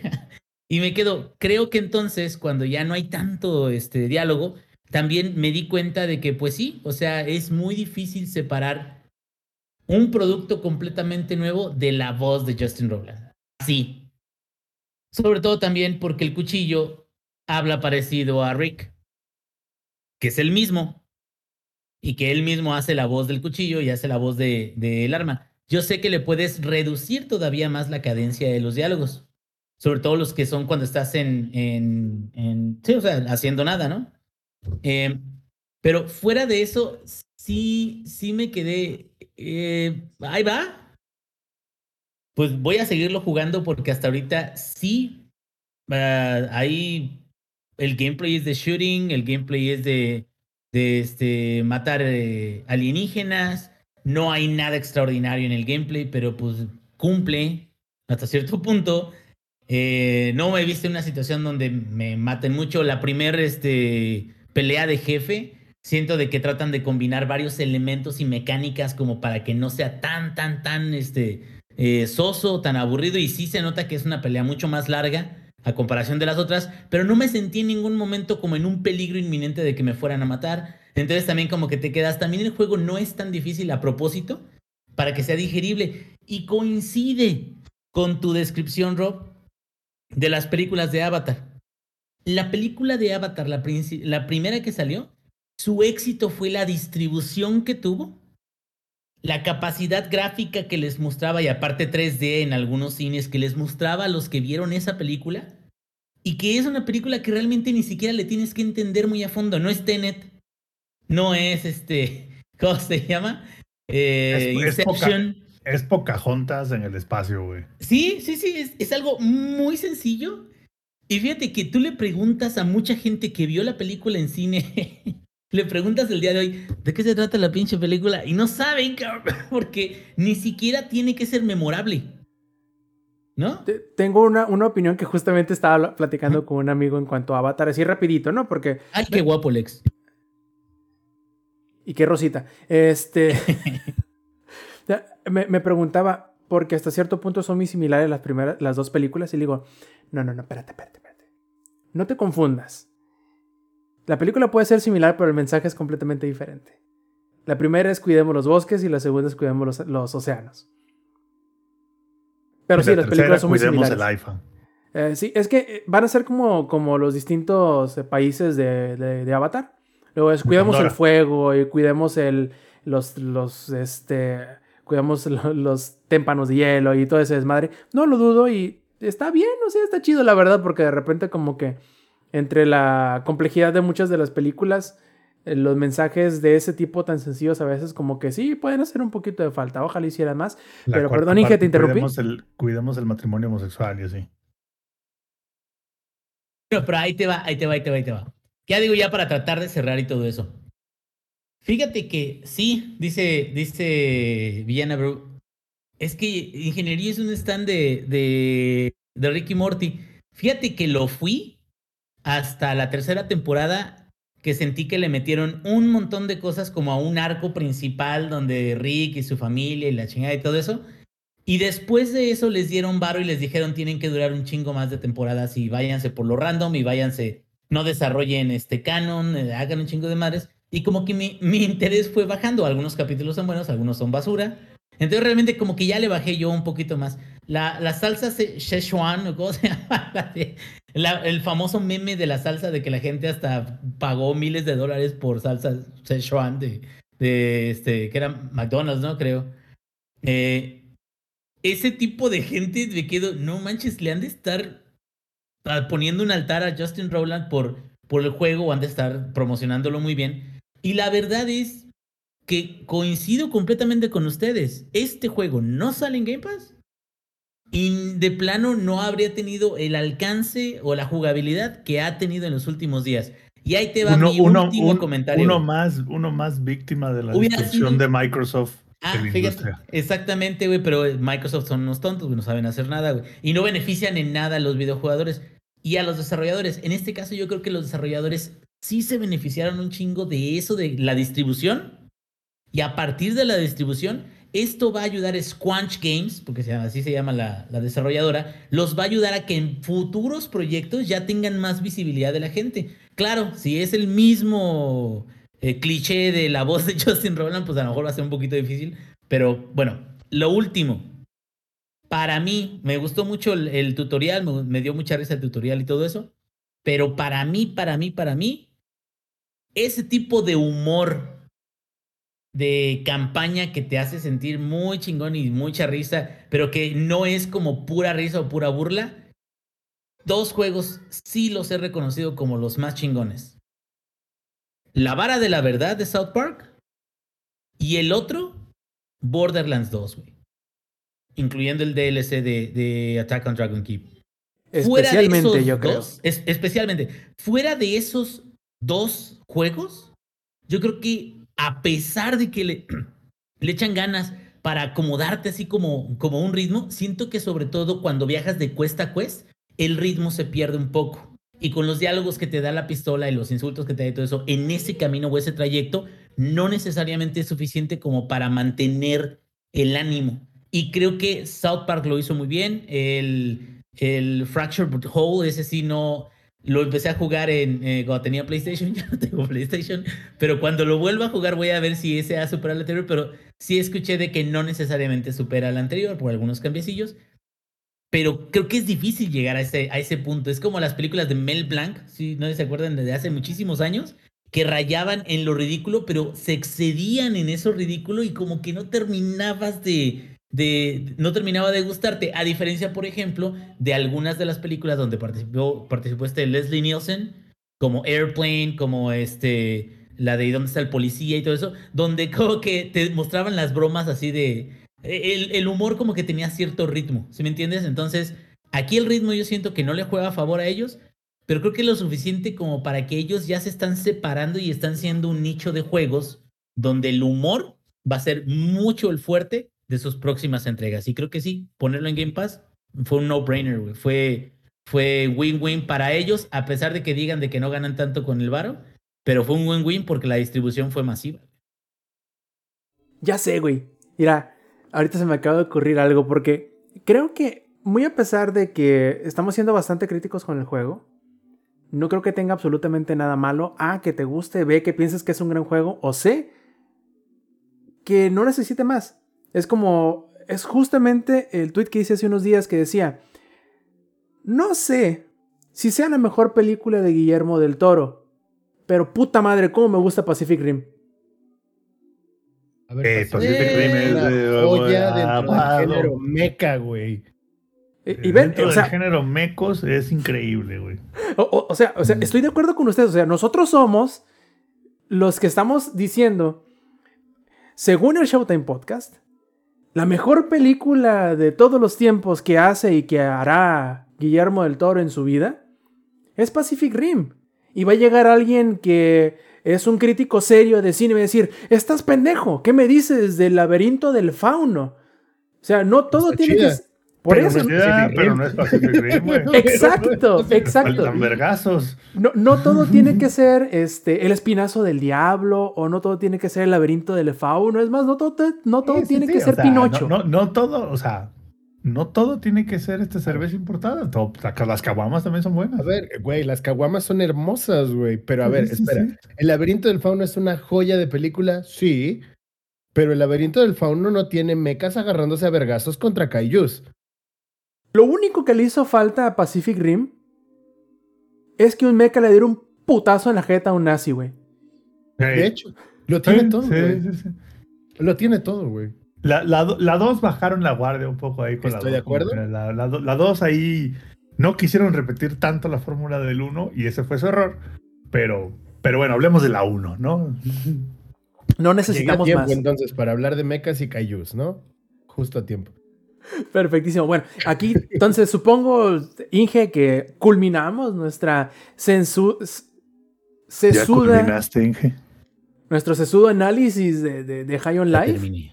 Al menos culminó dos veces, pues tiene dos. Sí, sí, sí. Uf. Uf. uf, uf. dos bajas confirmadas. bueno, bueno. Sí. Lo que dijiste, sí. Por dos. Muy bien, muy bien. Porque a lo que quiero pasar ahora es que aunque no lo agregamos en el, o no lo comenté en el resumen, pero era simplemente porque teníamos la certeza de que Lex no iba a participar porque nos dijo que iba a estar ocupado, eh, transmitiendo, haciendo la de caster. Entonces dijimos, ok, vamos a guardarle sus temas para eh, cuando volvamos en el primer episodio de la temporada 2023 del Showtime Podcast, pero siendo que ya está aquí podemos meter entonces a colación primero que nada saludarte Alex, ¿cómo andas carnal ya que no estuviste en la presentación del podcast? Uy, todo chido, vengo de castear Evo Rift, eh, bueno, la Kingdom League que fue, hoy fue día 1, ya tal vez esté para día 3 que es el cierre. Y estuve el fin de semana en los Interpolitécnicos, de eso hablamos después. Y también estuve en la posada del año de Digital Link y Zero Lag que son también compas eh, medios de este pues de gaming y tecnología que también están metidos en la prensa y pues un saludo a Vic y a Bebeto, que me invitaron también como caster, que estuve casteando Yenga, pero esa historia la podemos platicar también después, que estuvo muy chido. Pero bueno, eh, aquí andamos, aquí andamos al 100, pariente, muy cansado. Así como la semana pasada que me quedé jetón y no llegué y no pude llegar a decir lo que voy a decir en este momento. ¡Ganamos! En los Game Awards, Elden Ring fue el juego del año, es el juego de la década, el juego del siglo. Y quien opine diferente, pues es totalmente válido porque cada quien puede opinar diferente. Sin embargo, Elden Ring es el juego del año, yo se los dije. Ahí está. Y ahorita, oye, Lex, ahorita sale el Zampi con el, con el meme ese de Elden Ring y el vato así chiquito y luego Vampire Survivors, el mamalón acá gigantesco. Claro, güey. Es, es que lo que no saben es ese meme, güey, donde está este Godzilla y King Kong y es Elden Ring y God of War y el pinche perro que sale con el palo es Bumper Survivors, güey, así de con su pinche DLC de 20 pesitos, güey. así. Armored pero- Core se ve muy bien, que también va a ser de From Software. Sí. Porque ahora resulta que soy fan de From Software y yo no lo Ah. sabía, güey. Yo Vas a jugué- chillar a lo jugué Elden Ring, ese, Yo jugué uno de los Armor Cores viejitos, güey. los- creo que en el 360 pudo haber sido. Creo que sí, creo que alguna Fue vez el último, creo que salió. El 5. Vas a llorar, güey. O sea, si tú crees que Elden Ring estaba perro, agárrate, güey. Esta madre te va a frustrar como no tienes No, idea. y a ver, eh, y rápidamente, ya que aprovechando que Elden Ring es el juego del año, vamos a hablar de Elden Ring y que se resete el contador, no me importa. no hay Elden contador Ring porque ya no se, re- se reseteaba todas las semanas, güey. Así que chiste. ya, ya se o perdió el sea, no ¿no? mames, ya, ¿para qué? Elden Ring es el Souls-like más am, amigable este, para los jugadores. Se los digo yo, que no jugaba Souls-like y, a- y platiné Elden Ring. Tengo más cosas pendientes. Ahora sí sé que voy a jugar Sekiro, sí sé que voy a jugar todo lo que tiene From Software. Y sí estoy emocionado por, por lo que viene también de From Software, que no me había tocado hablarlo todavía. Ahí también hay cositas interesantes como lo de Dead Cells con Castlevania, que creo que se va a poner muy chido, y eso que también los roguelikes no son lo mío. Este va a estar muy chido. ¿Qué más me faltó hablar rápidamente así de, lo, de Game Awards? Este, pues creo que ya, ¿no? Lo más relevante. Hay, hay juegos interesantes como lo que viene de Bayonetta. Lo de Bayonetta también se ve muy chido, que me dan ganas de jugar. Este, y había otro, además de, del que viene de From Software, había otro jueguillo por ahí, creo que, ah, Forspoken, que creo que sí va a ser exclusivo de PlayStation. Triste, no lo voy a poder jugar entonces.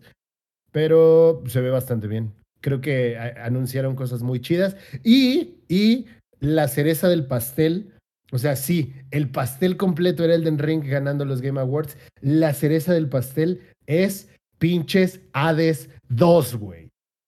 No, güey, Hades 2 se lleva todo. Hades 2 va a ser hermoso y va a ser el juego del año que viene.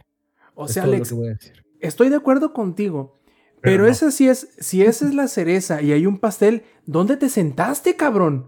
Sí, Ahora, ahora, ahora, ahora. La respuesta es ahora. Seguimos hablando de los Game Awards. Sí. Y Hades 2. eh, Me da mucha risa porque vi un meme increíble que salía, salía Hades, ¿no? Y sale Sagreo. Y dice, ya fue el turno de los bisexuales. Ahora viene el turno de los bisexuales otra vez, porque ahora la protagonista, que es Melinoe, un dato rápido cultural que me dijo mi carnalita, saludos a mi carnalita, es la diosa de las ofrendas a los muertos en Grecia De la cumbia. y es parte, parte espíritu, parte, o sea, por eso una parte de ella se ve como fantasmal. Y lo que decimos que tiene que ser es que quien le está enseñando es Hécate, la que se puede considerar la diosa de las brujas. Todo lo que viene para Hades 2 es pinches hermoso. Ya lo que habían hecho con el 1 visualmente era increíble y el gameplay y todo. Y habíamos hablado de que es un juego que tiene muchísima rejugabilidad, por lo mismo de que vas a morir a cada rato, pero no se siente frustrante. Estoy emocionadísimo por Hades 2 y es lo que más me hypeó de los Game Awards que de, de juegos anunciados. Fuma Hades 2. esa destripando la historia. Sí, güey. Sí. Hades 2 va a ser lo más hermoso del siguiente año. Lo firmo desde ahorita. No, pero espérate, espérate, espérate, espérate. ¿Qué tal que sale Silkson, güey? Ahí sí te voy a tener que decir que. Ahí Oye, nos Inge. podemos agarrar a. Co- considéralo, considera lo siguiente. Ahora que Overwatch ya salió, ¿Qué es Overwatch? Overwatch 2, perdón. Ahora que Overwatch 2 dejó de ser meme meme, para ¿no? hacer para hacer una burla, dejó ese espacio de- dejó ese espacio del, del meme para otro juego. ¿Que podemos decir que es Silksong? Lo, Sí, lo dejo a su consideración. mi- me voy a poner mi peluca de arcoíris, güey.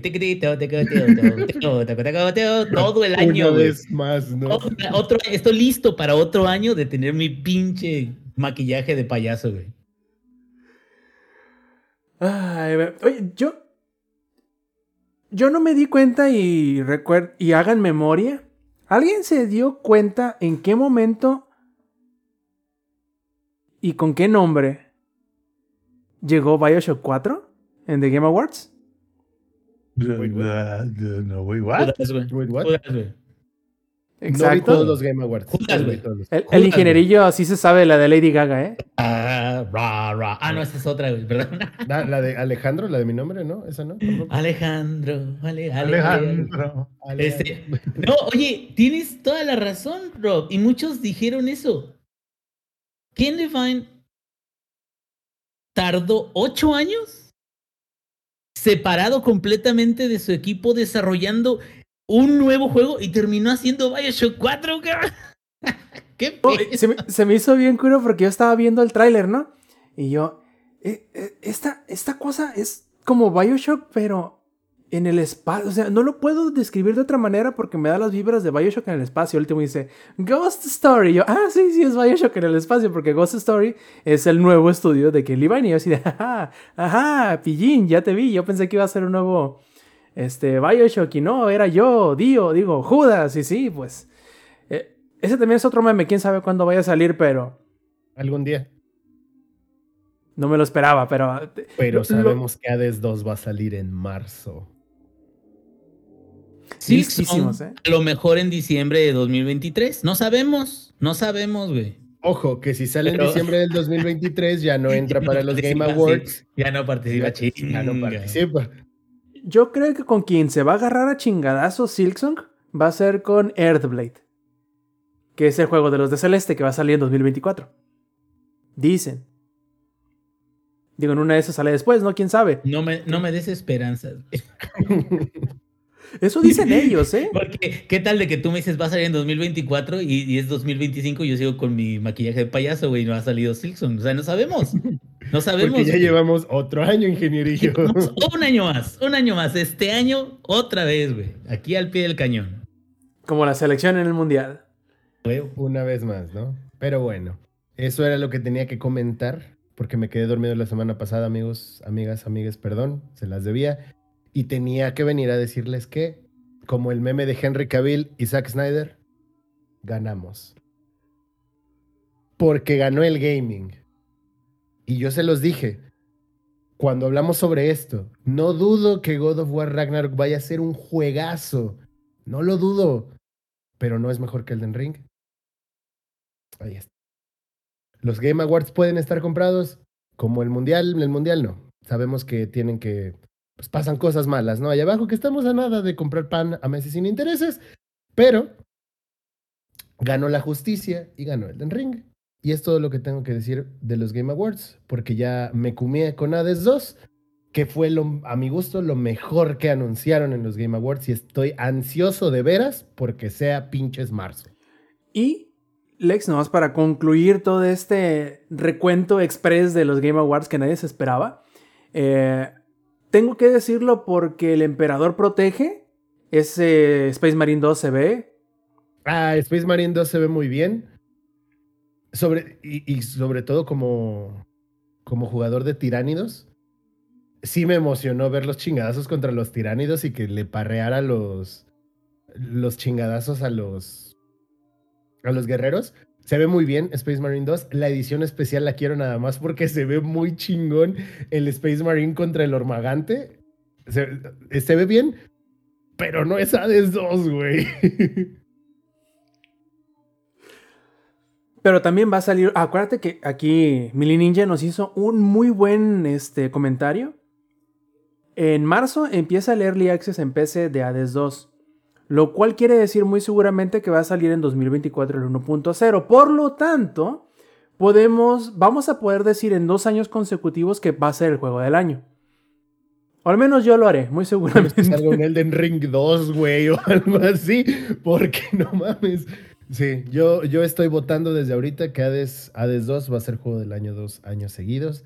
Y yo estoy ansioso de veras por poner mis garras en Hades 2. Y pasamos al tema que era el que sí les queríamos agregar al, al, al- al guion. Este fue como que eh, espontáneo la, la- la exploración de los Game Awards donde ganó Elden Ring. Y el tema real que queríamos platicar, que quería yo desde hace algunas semanas platicar con Lex, porque eh, a final de cuentas siempre que hay algo de esports, eres tú, Lex, el que nos ayuda a desmenuzarlo y porque eres como el que está más inmiscuido en cuanto a la organización y sobre todo a la democratización de los esports en lo general. Y me, y me parece muy curioso lo que ha estado sucediendo estas últimas semanas con Panda Global y con el redo mundial de la eh, de Super Smash Bros. En donde, ah, hijo, ¿te, sabes el, el, paso a paso de lo que ha sucedido o quieres que lo recuente yo? Recuéntalo, por favor. Bueno, para el que no sepa, para el poco iniciado, el que no se ha empapado en todo lo que ha sucedido con Panda Global, resulta que ellos, que son una eh, empresa que se encarga de organizar distintos ruedos de torneos de distintos juegos de peleas, no solamente de Smash. Resulta ser que ellos en 2019 o 20, si no me falla la memoria, eh, obtuvieron la licencia para hacer los... Em, para llevar a cabo los, juegos de, los torneos de juegos de Nintendo específicamente de Smash. Curiosamente, el año siguiente, ese que fue en 2021 o 22, eh, también había una iniciativa de todos los organizadores independientes de Smash de sumar sus esfuerzos y hacer una gira mundial de torneos de Smash que culminarían con precisamente el Mundial de Smash en diciembre. Eso se echó a andar este año. Entonces, como todo esto iba a ser no oficial y existía todo lo que todos los torneos organizados por Panda que tenían la licencia, llegaron como un acuerdo entre los tres, entre Nintendo, entre Panda y entre el comité organizador del Mundial, en donde dijeron, Nintendo, nosotros no vamos a dar otra licencia que no sea Panda. Panda, nosotros como licenciatarios no vamos a forzar que solamente los que tengan licencia sean los que este, se puedan transmitir en Internet.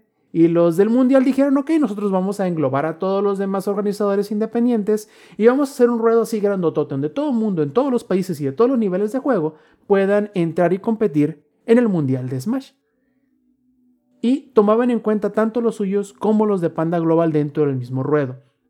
Hasta aquí, todo bien, porque todos los torneos que se han dado eh, de... ¿Mm? Utópico, además. Sí, claro, todo, todo increíble. En los niveles de los, de los torneos de Smash habían estado bien chingones. Este, la, la diversidad de participantes y de países y de torneos chiquitos, torneos grandotes, torneos medianos, era increíble, la verdad. Es como nunca se había visto. Después de tanta no digamos que indiferencia, sino casi agresividad en contra de la comunidad de Smash por parte de Nintendo. Eh, digamos que todos estaban encantados por algún motivo, ¿no? De que se les había permitido seguir adelante con sus propios torneos después de la debacle de durante la pandemia de las versiones emuladas, ¿no? Que Nintendo se puso bien necio con esos emuladores que les permitían jugar en línea de juegos viejos como Smash Melee y después de incluso haber eh, mandado cesar y desistir a varios eh, organizadores, pues todo eso se aclaró, todo eso, todos muy bonitos, agarraditos de la mano, estaban este, dando vueltitas y brinquitos en, una, este, en, una, en un cerrito lleno de pasto allá en Suiza o no sé dónde chingado, y todo era bonito, ¿no? Eh, desgraciadamente, este año, ya para la final, que iba a ser creo que el, como el 14 de diciembre del del Mundial de Smash, Nintendo decidió por algún motivo decirles que en 2023 ya no podían seguir adelante con el ruedo de 2023 y que además deberían cancelar la final que si en ese momento cuando les dieron esa noticia al Mundial de Smash faltaban dos semanas para que se llevara a cabo. O sea, prácticamente ya era imposible hacer algo. Como nota al margen, eh, los del Mundial de Smash tenían desde marzo de este año intentando, eh, bueno, desde antes, pero la última, ¿cómo decir? La última aplicación que hicieron para tener la licencia de Nintendo fue en marzo y no les dieron respuesta sino hasta precisamente dos semanas antes de la final. Entonces, después de esto, los organizadores del Mundial empezaron como que a, ¿cómo decirlo?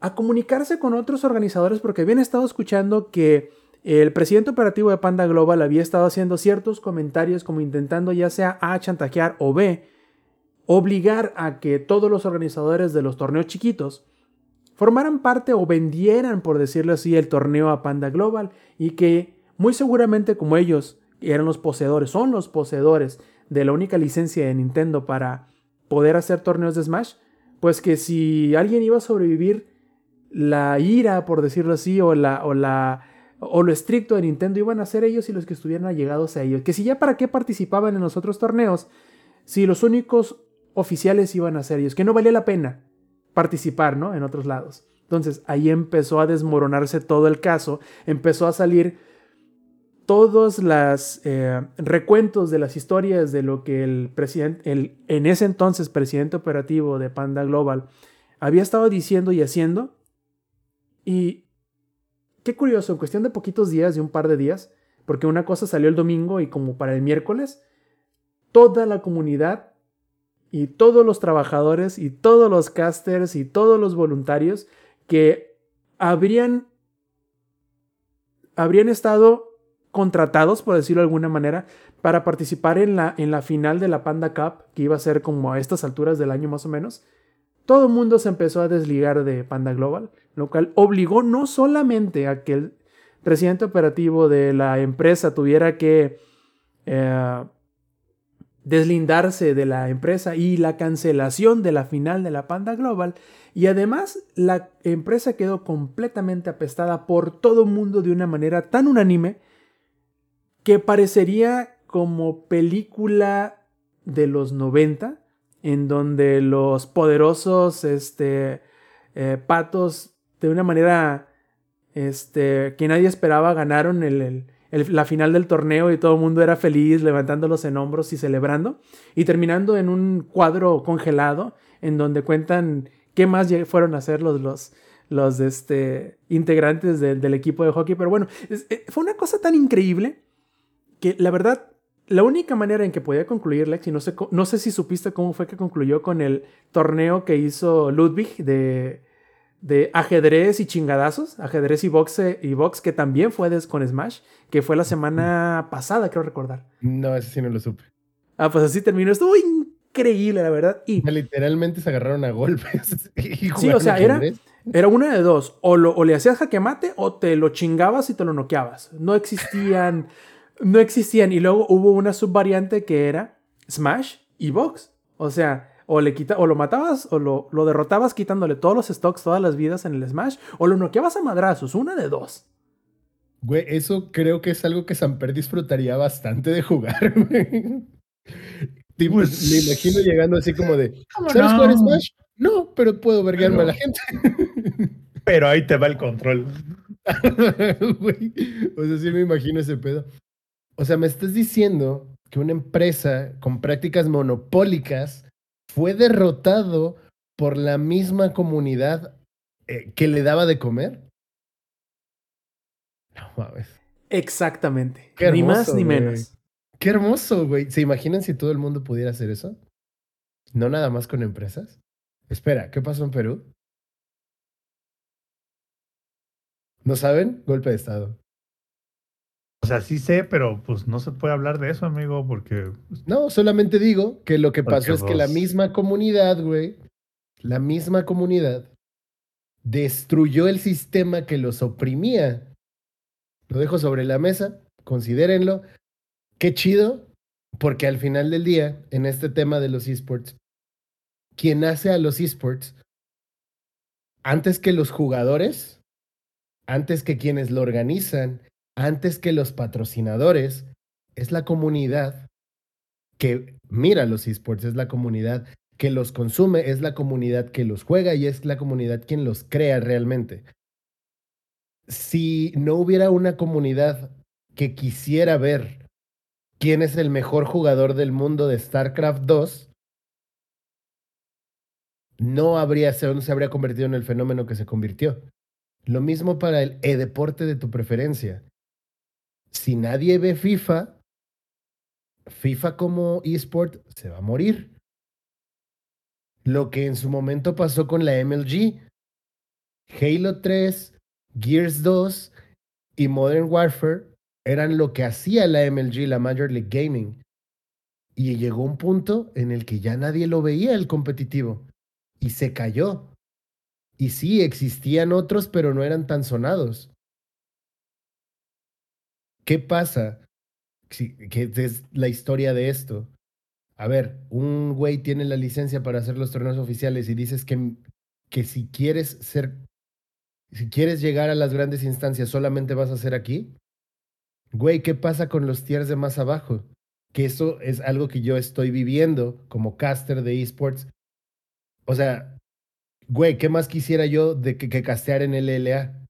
Y castear una final del mundo y castear a Faker, güey, obviamente. Pero para que yo pueda llegar allá necesito pasar por un proceso. Y necesito castear en tier 3, necesito llegar a tier 2 y todo eso. Lo mismo pasa para el esport que tú quieras y no solamente para cuestión de casters. Pasa también para todo el talento en cámara en general y pasa para los jugadores. Güey, ¿cómo vas a llegar a enfrentarte a Faker si no has ganado en tu universidad? Entonces, es importantísimo para el crecimiento de los esports que estén todos esos escalones, que estén diversos torneos, que te puedas probar aquí, que te puedas probar allá. Entonces, ¿me estás diciendo que solo vas a dejar uno, güey?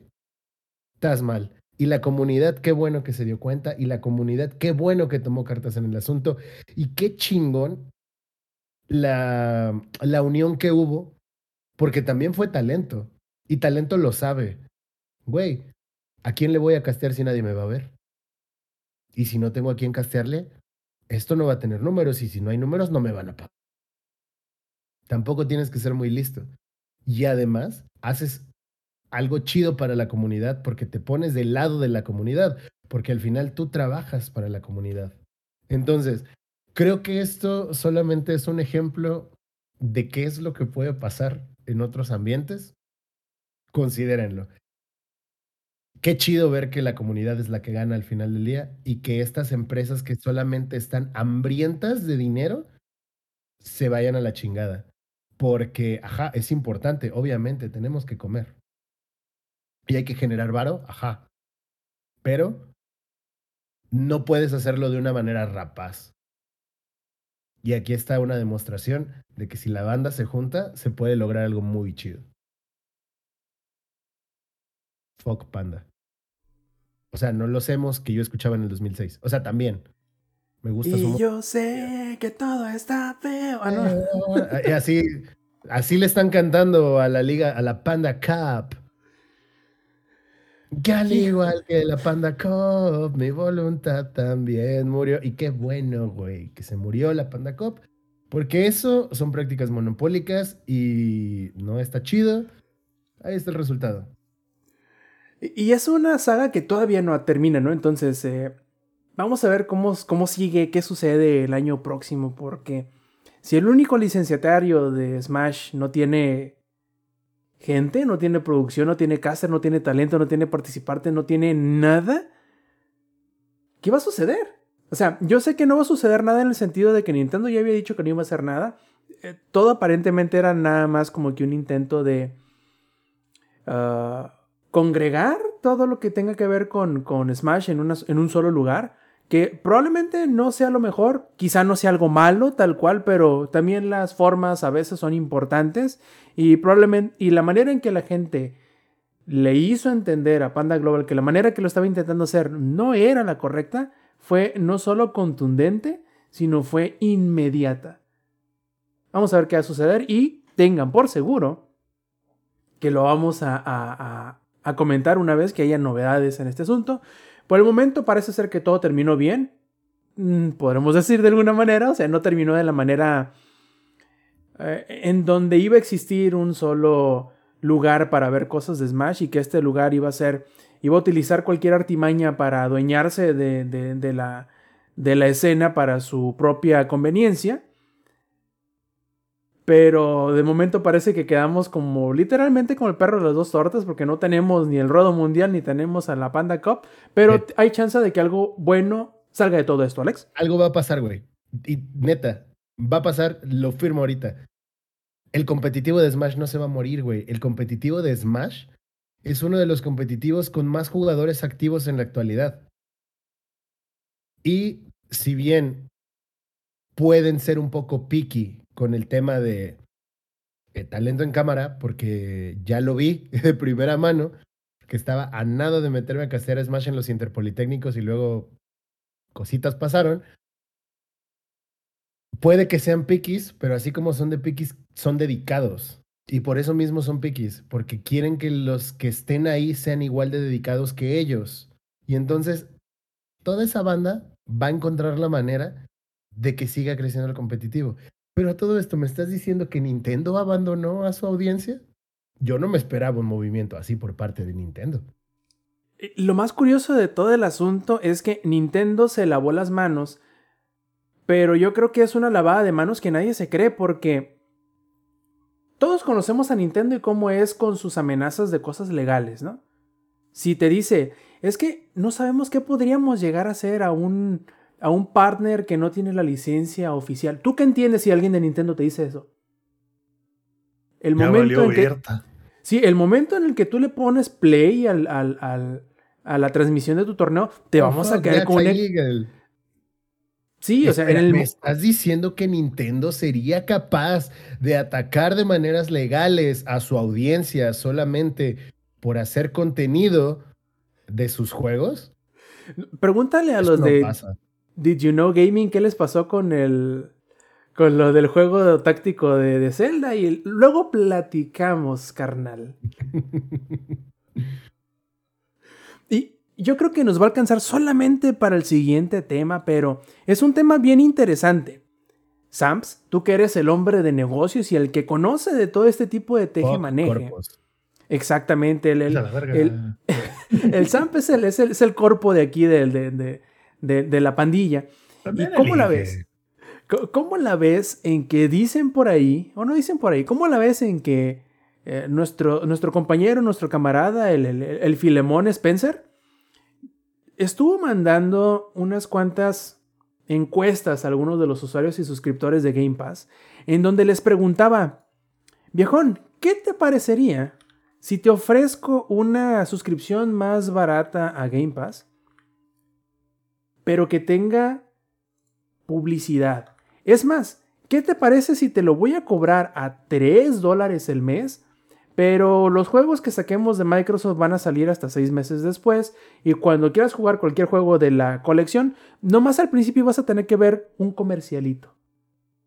¿Qué te parece esa propuesta de Microsoft? Me parece excelente. No sé si. Regresen Hades en el Game Pass, hijos de la verga. cómpralo, pinche roto.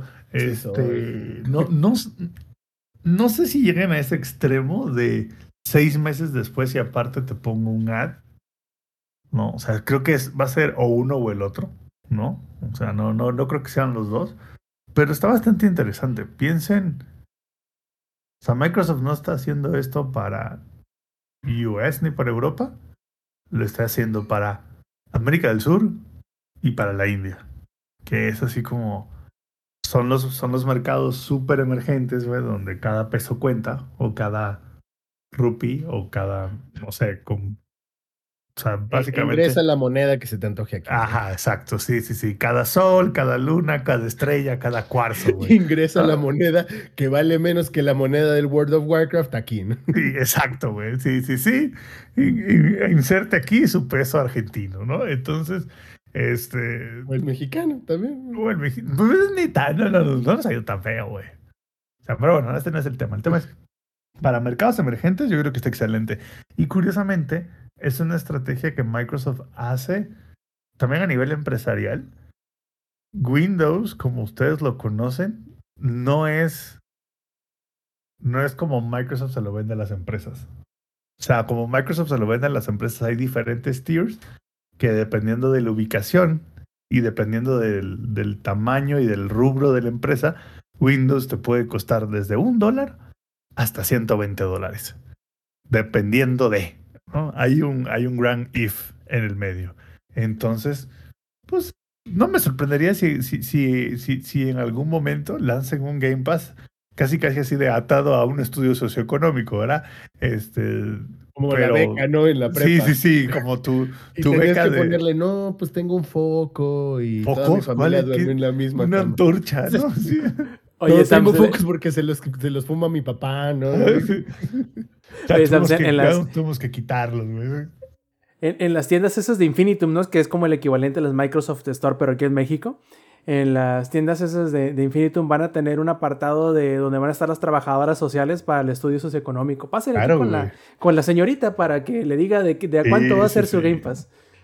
No, ya, ya, ya, ya, apa- aparte, va- va- va- van a haber preguntas este, capciosas, ¿no? Y trampas, güey, así de que le van a poner una pizza con arúgula, güey, le van a preguntar qué es, güey. Si dices lechuga, bueno, no a lo sé qué mejor es la sí. arúgula, güey. O sea, Dicen, yo ya Bueno, aplico para el Game Pass de muy pobres. habrán otras que le ponen así como higo, güey, es como... Güey, lo que dice el ladito, jóvenes jugando con el futuro, se llamaría. Eso sí, eso sí, eso sí, nuestro cabecita de algodón no lo prohíbe porque dice que atrofia el cerebro de las siguientes generaciones, No, ¿verdad? pero es que lo que lo atrofia son los PlayStations. Y el ¿Los Game Pass, qué? pues no es de PlayStation. Entonces, no Ah, ya te entendí. Ya, ya, ya. El PlayStation. El, el PlayStation 5, pues ahí ya hay pedo, ¿no? Ah, ya, Pero ya, como ya, este es de. Microsoft, Pero tienes un punto. Este va a ser para el pueblo. Este no va a ser para los fifís. Entonces, va- van a poder poner anuncios de Morena, güey. Cada que inicies tu juego, güey, va a haber tu pinche anuncio de Morena. Adblock, güey, entonces no hay pedo. El Nintendo. Y obviamente se va a tardar un putero en cargar el juego. Sí, claro, claro. güey. Sí, sí, sí. O sea, no, pero ojalá lo hagan, güey. O sea, al, al final del día. Y creo que el, el Inge ya lo había.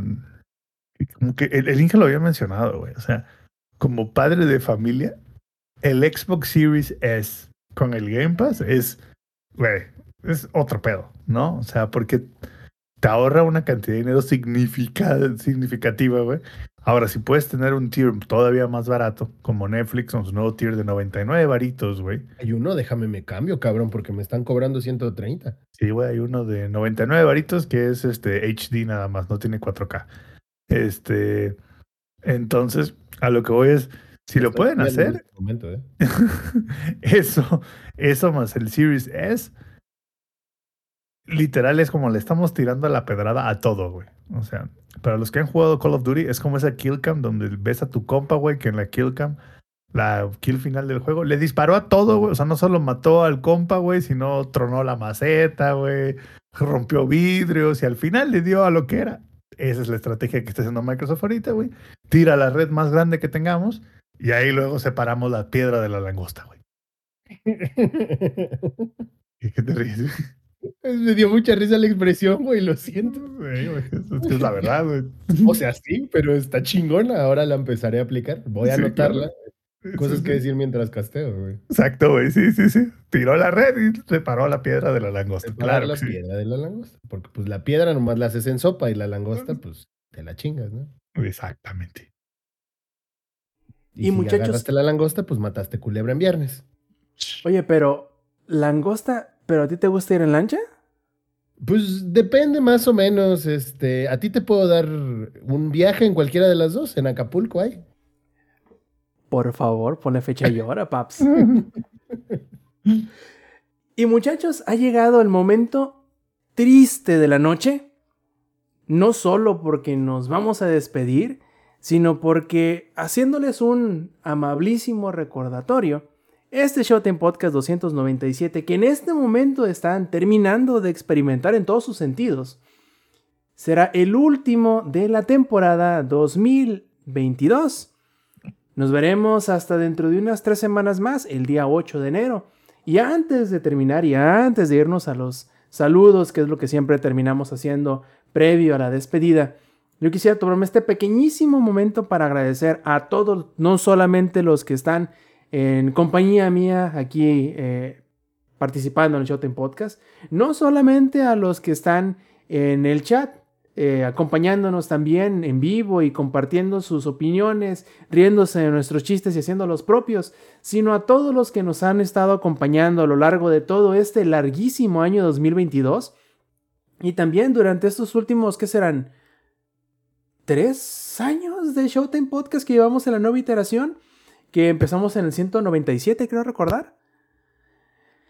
Y les agradezco mucho que nos acompañen, que, hayan, que nos hayan aguantado, que nos aguanten estos maratónicos podcasts, que aunque muchos podrían decir que un podcast de dos horas es corto y hasta cierto punto podría yo entender esa, esa opinión, pero también un podcast de dos horas cada semana no es algo sencillo, no es algo eh, que, que, salga de la nada y, y, también el aguantarnos todo ese tiempo es, no es un reto pequeño el cual superar. Yo quiero agradecerles a todos eh, que hayan vuelto desde la oscuridad del 2014, creo recordar que fue cuando dejamos de, de grabar la, uh, la versión anterior de este podcast, que no era en vivo, que se los entregamos de manera pregrabada solamente, que no tenía video.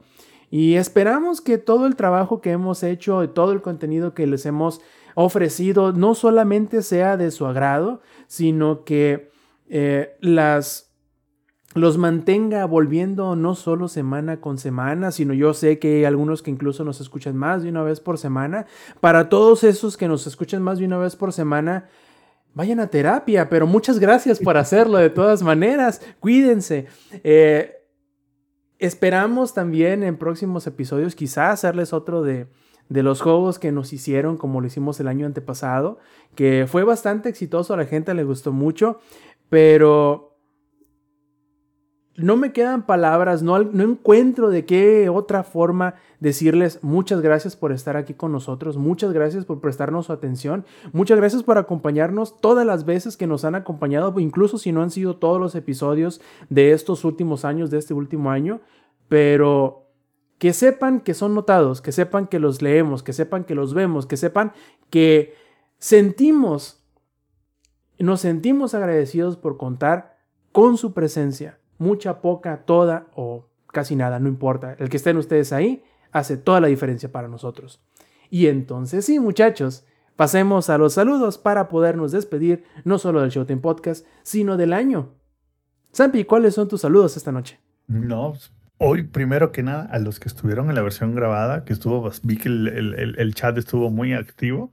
Este, les, les dejo de, de, regalo de Navidad la, la, hermosa cara del Lex, que por primera vez la vemos en mucho tiempo, con ese arbolito al fondo bastante epiléptico. Este, así que, y con eso. Wars que no se alcanzan a ver, pero. Exacto, y con eso les recuerdo, los que están a la versión grabada, de venir a la versión en vivo, podrían ver de lo que estamos hablando, ¿no? Podrían ver cómo a Lex le están chupando la cabeza en este momento y ahí lo voy a dejar para los que están en la versión grabada para que tengan que venir a ver a qué me refiero, pero les prometo, le están chupando la cabeza. No le están chupando la cabeza, le están botando a la mollera porque se le estaba sumiendo. Eso es lo que le están haciendo. Pero a ver, Lex, ¿cuáles son tus saludos esta noche? Aprovechando ya que te metimos a colación. Saludos para toda la banda que estuvo en la versión en vivo, eh, que puede que haya llegado tarde, sí, pero yo estoy con un ojo al gato y otro al garabato. Saludos para mí. Un ojo al petróleo y el otro al partido. Así es. saludos para Heladito, saludos para otro nivel, saludos para Mr. Lindosmack, para Villana Brew, para Mili Ninja, para Glitz Kitten y para toda la banda que ha estado a lo largo del año, como ya lo dijo Rob, en las versiones grabadas, en las versiones en vivo. Neta, neta, neta, muchísimas gracias por escucharnos, eh, porque lo hacemos eh, para ustedes con mucho, mucho amor. Saludos igual para estos cuatro cabrones que están aquí, que son de mis mejores amigos en la vida. O sea, no nada más somos cabrones que nos juntamos a hacer un podcast. Somos compas que nos hemos apoyado en muchas cosas y que gracias a ustedes, eh, pues estamos aquí un año más. Estamos aquí un año más. Les quiero mucho a ustedes y a toda la banda que nos escucha, ya sea en vivo, ya sea grabado, ya sea en YouTube, ya sea en Spotify, en la plataforma que ustedes prefieran. Muchísimas, muchísimas, muchísimas gracias a todas, a todos, a todos que tengan un año que viene, un 2023 excelente y que si su 2022 estuvo de la verga, pues como dice Bad Bunny, ¿no? Empezar el 2023 bien cabrón. Si no es con alguien, si, si no es con un blond, igual, aunque sea con una caguama o con lo que quieran tomar, pero que se la pasen chido. Mucho éxito para toda la banda. Y regresando, eh, Xbox, Microsoft, patrocínanos por favor, así como patrocinaste los Interpolitécnicos. Yo les traigo unos regalitos eh, que estuvieron dando en los Interpolitécnicos para llevarles un poquito, pues de lo poquito que yo he este, conseguido como caster, regalarlo aquí en Langaria, porque también fueron de las, eh, la primera comunidad que me apoyó con todo esto y quiero regresarles aunque sea un poquito. Regresando, les mostraré qué es. Son regalos sencillos, pero pues son oficiales de Microsoft, ¿no? Entonces ahí estaremos platicando cuando regresemos. Perfectísimo. Eddie, ¿cuáles son tus saludos esta noche? ¿Me escuchan? ¿Me escuchan? Sí. Ah, lo siento. Es que, es que, ay, ay, tus- los mensajes de ustedes dos, ay, qué bonitos están. Este, pues, pues miren, de los míos, am, pues la verdad ahora sí que todas las personas que siempre estuvieron ahí escuchándonos, ya sea en vivo, am, con el, con ya el podcast grabado, este, más que nada los que estuvieron en vivo, este, híjole, qué bonito que, que este, están al pendiente, porque Fíjense, eso también es mucho de agradecer, porque sé que a veces no somos muy constantes de que sea el domingo, claro ejemplo, hoy. Entonces, este, en verdad, muchísimas gracias por, por quedarse con nosotros y esperar a que, este, pues, demos el, el, el banderazo, este, ya que algunas veces, pues, bueno, eh, tal vez tampoco seamos, este, muy, mm, bueno, que lleguemos a tiempo, pero todo eso se agradece como no tiene una idea, porque igual es un tiempo que ustedes están, este, you are investing, eh, por así decirlo, en, en nosotros, entonces se lo que queremos como agradecer yo no muchísimo. saben inglés, dijo invirtiendo. Invirtiendo, sí, lo siento. Este, muchísimas gracias. Ah, este, entonces, eh, en verdad, a todos ustedes eh, se los agradecemos muchísimo de todo corazón. Igual a estos, este, jóvenes que, está- que nos acompañan siempre en el, en el podcast, los, los quiero el como tienen una idea. Y el ingeniería cuando se aparece, eh, eh, ingeniería es como un shiny, aunque también tú ya, te- ya estás pareciendo shiny, eh, cabrón, porque ya con ese ca- cabellito de hermoso. El este, ingenierillo es un falso, güey. Me acusa de ser corpo, güey, cuando él también lo es. O sea, reamos, seamos honestos. Y se autoproclama gordo cuando sabemos que es un falso gordo. Es un falso gordo. Ay, el Inge sí está bien papucho. Pero bueno, este, esas, esas cosas no hay que exhibir. Como la foto que circuló de él de cuando estaba joven, estaba Sí. mamadísimo a la verga, Y, güey. güey. ¿Hizo? Henry Cavill, quítate, Ay, cabrón. Y le digo Sí, que güey. cargue dos garrafones, que me Él hubiera sido el Geralt, ¿te imaginas? Sí, no, no, no. El, el, el, el Inge era el que llegaba así con el garrafón en una mano, su grita donde le pongo el garrafón, así, güey. Tas, güey. Y, y otros tres garrafones en, la, en, en los dedos con, con meñique y pulgar y todo, ahí agarrando el solito. Pero bueno, entonces a todos ustedes, pues muchísimas gracias. Un beso este, hasta la distancia y toda la cosa. Este, para Avi, te amo muchísimo igual. Cuídense muchísimo. Nos Ese es escuchamos sin la- sana distancia. Ese, ese es sana distancia. No, y ese, de hasta, ese obviamente hasta ya me, ya me, este, Ya, viejo Ya, cochino. déjalo ahí, déjalo ahí, déjalo ahí. enfrente de los Perdón, sarmientos, perdón, Déjalo déjalo. ahí, déjalo ahí. Déjalo ahí. Te estás, te estás yendo este- por un camino que no te conviene, compa. Ah, ah, caray, cállate tú que también. No, no, no, lo, lo- lo digo porque vas a escuchar algo que no. Que no debería. No, No, y me además, encantó A ver, a ver, Samper ya está por, por estar em, permitido, ya va a tener el permiso de Diosito y de la sociedad, ¿eh? Porque ya se Diosito me pela la verga, pero bueno. No, ya viste. Vis- No, ya, este corte. Este, cuídense muchísimo. Nos escuchamos la pro- el próximo año. Bye. No, Me encantó cómo le brincamos, como en ese mítico capítulo del doblaje de Trino del viaje al fondo del mar. Le brincamos a Lady así como, ciérrale, ciérrale, ciérrale, ciérrale, no le abro, no abro, sí, no sí, sí, abro". no, no, no, te estás yendo por ahí, no es, compa. Sí, sí, le, le cerraron el tutito en chinga, ¿eh? No, no más. Y por cierto, hablando de impuntualidad, a ver, ingenierillo, ¿cuáles son tus saludos de este último Showtime Podcast del año? Cuéntame. Dime que sí estás, ingenierillo, por favor. Pero, pero quitándole el mute primero, ingenierillo.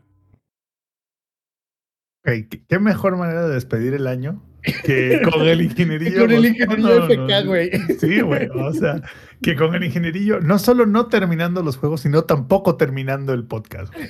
Es Hijo de su pom ¿Qué, papas. qué otra, qué otra manera existiría de, de terminar este Showtime Podcast que no fuera de esta manera? Gracias, No hay, ingenierillo, por, no la, existe. Por- Sí, por- sí, sí. por la comedia involuntaria que hasta parece que fue planeada, pero no me había dado cuenta que el ingenierillo nunca dijo que había vuelto de aquel Be Right Back que dio hace eh, 40 minutos. Mira, mira, Lex, Lex es un Pokémon Shiny por, por todo lo excéntrico que es, pero Inge es como si jugaron Gold y Silver, es como Entei lo ves y si volteas, ya desapareció la verga. Errático, de repente ya no está. Es como, cap- es como capturar a, a, a Mewtwo en el, en el Pokémon original, en la primera generación, güey. Era así de una oportunidad, güey. Se acabó. Después de eso desaparecía forever, güey. Y así como en aquel entonces es un pedo llegar ahí y encontrarlo, así Sí. para que el ingeniero venga, Así luego es es. un pedo, ¿no? Nomás con que esperemos que vuelva, que no haya dicho voy por la leche y jamás volvió, pero eso O- se o- lo... Aquí el, Sí. el, el Mr. Lindos Mac dice una bestia legendaria, o yo le podría decir este que es un animal fantástico, ¿no? Y no sabemos dónde encontrarlo a no veces. tenemos ni Se salió del estuche, ya se fue por el zoológico. Hay que, hay que buscar este. Hay que hacer esos sonidos que. no, bueno, ya olvídalo ya. Para cuando el ingenierillo escuche esto en la versión grabada, se va- le van a zumbar los oídos de todo el Sí, sí. pinche Le han de estar zumbando ahorita. Ahorita le han de estar sangrando los oídos. A ver si vuelve el cabrón. Pero bueno. Hasta la presión será de estar bajando ahorita, güey. Y con el descubrimiento del críptido mexicano que conocemos como el ingenierillo, nos despedimos entonces del 2022, nos despedimos entonces del Showtime Podcast este año y nos veremos hasta el domingo 8 de enero, ya saben, 7 y media de la noche, horario de la CDMX, a través de twitch.tv diagonal langaria. Y muchachos, si no me queda más, nos despedimos eh, de parte del ingenierillo, de parte del Zampi, de parte del Lexi, de parte del Eddie. Yo fui Roberto Sainz o Rob Sainz en Twitter y esta la edición 297 del Showtime Podcast. Que pasen una feliz Navidad, un excelente año nuevo y nos vemos el domingo 8 de enero. Stay metal. Langaria.net presentó.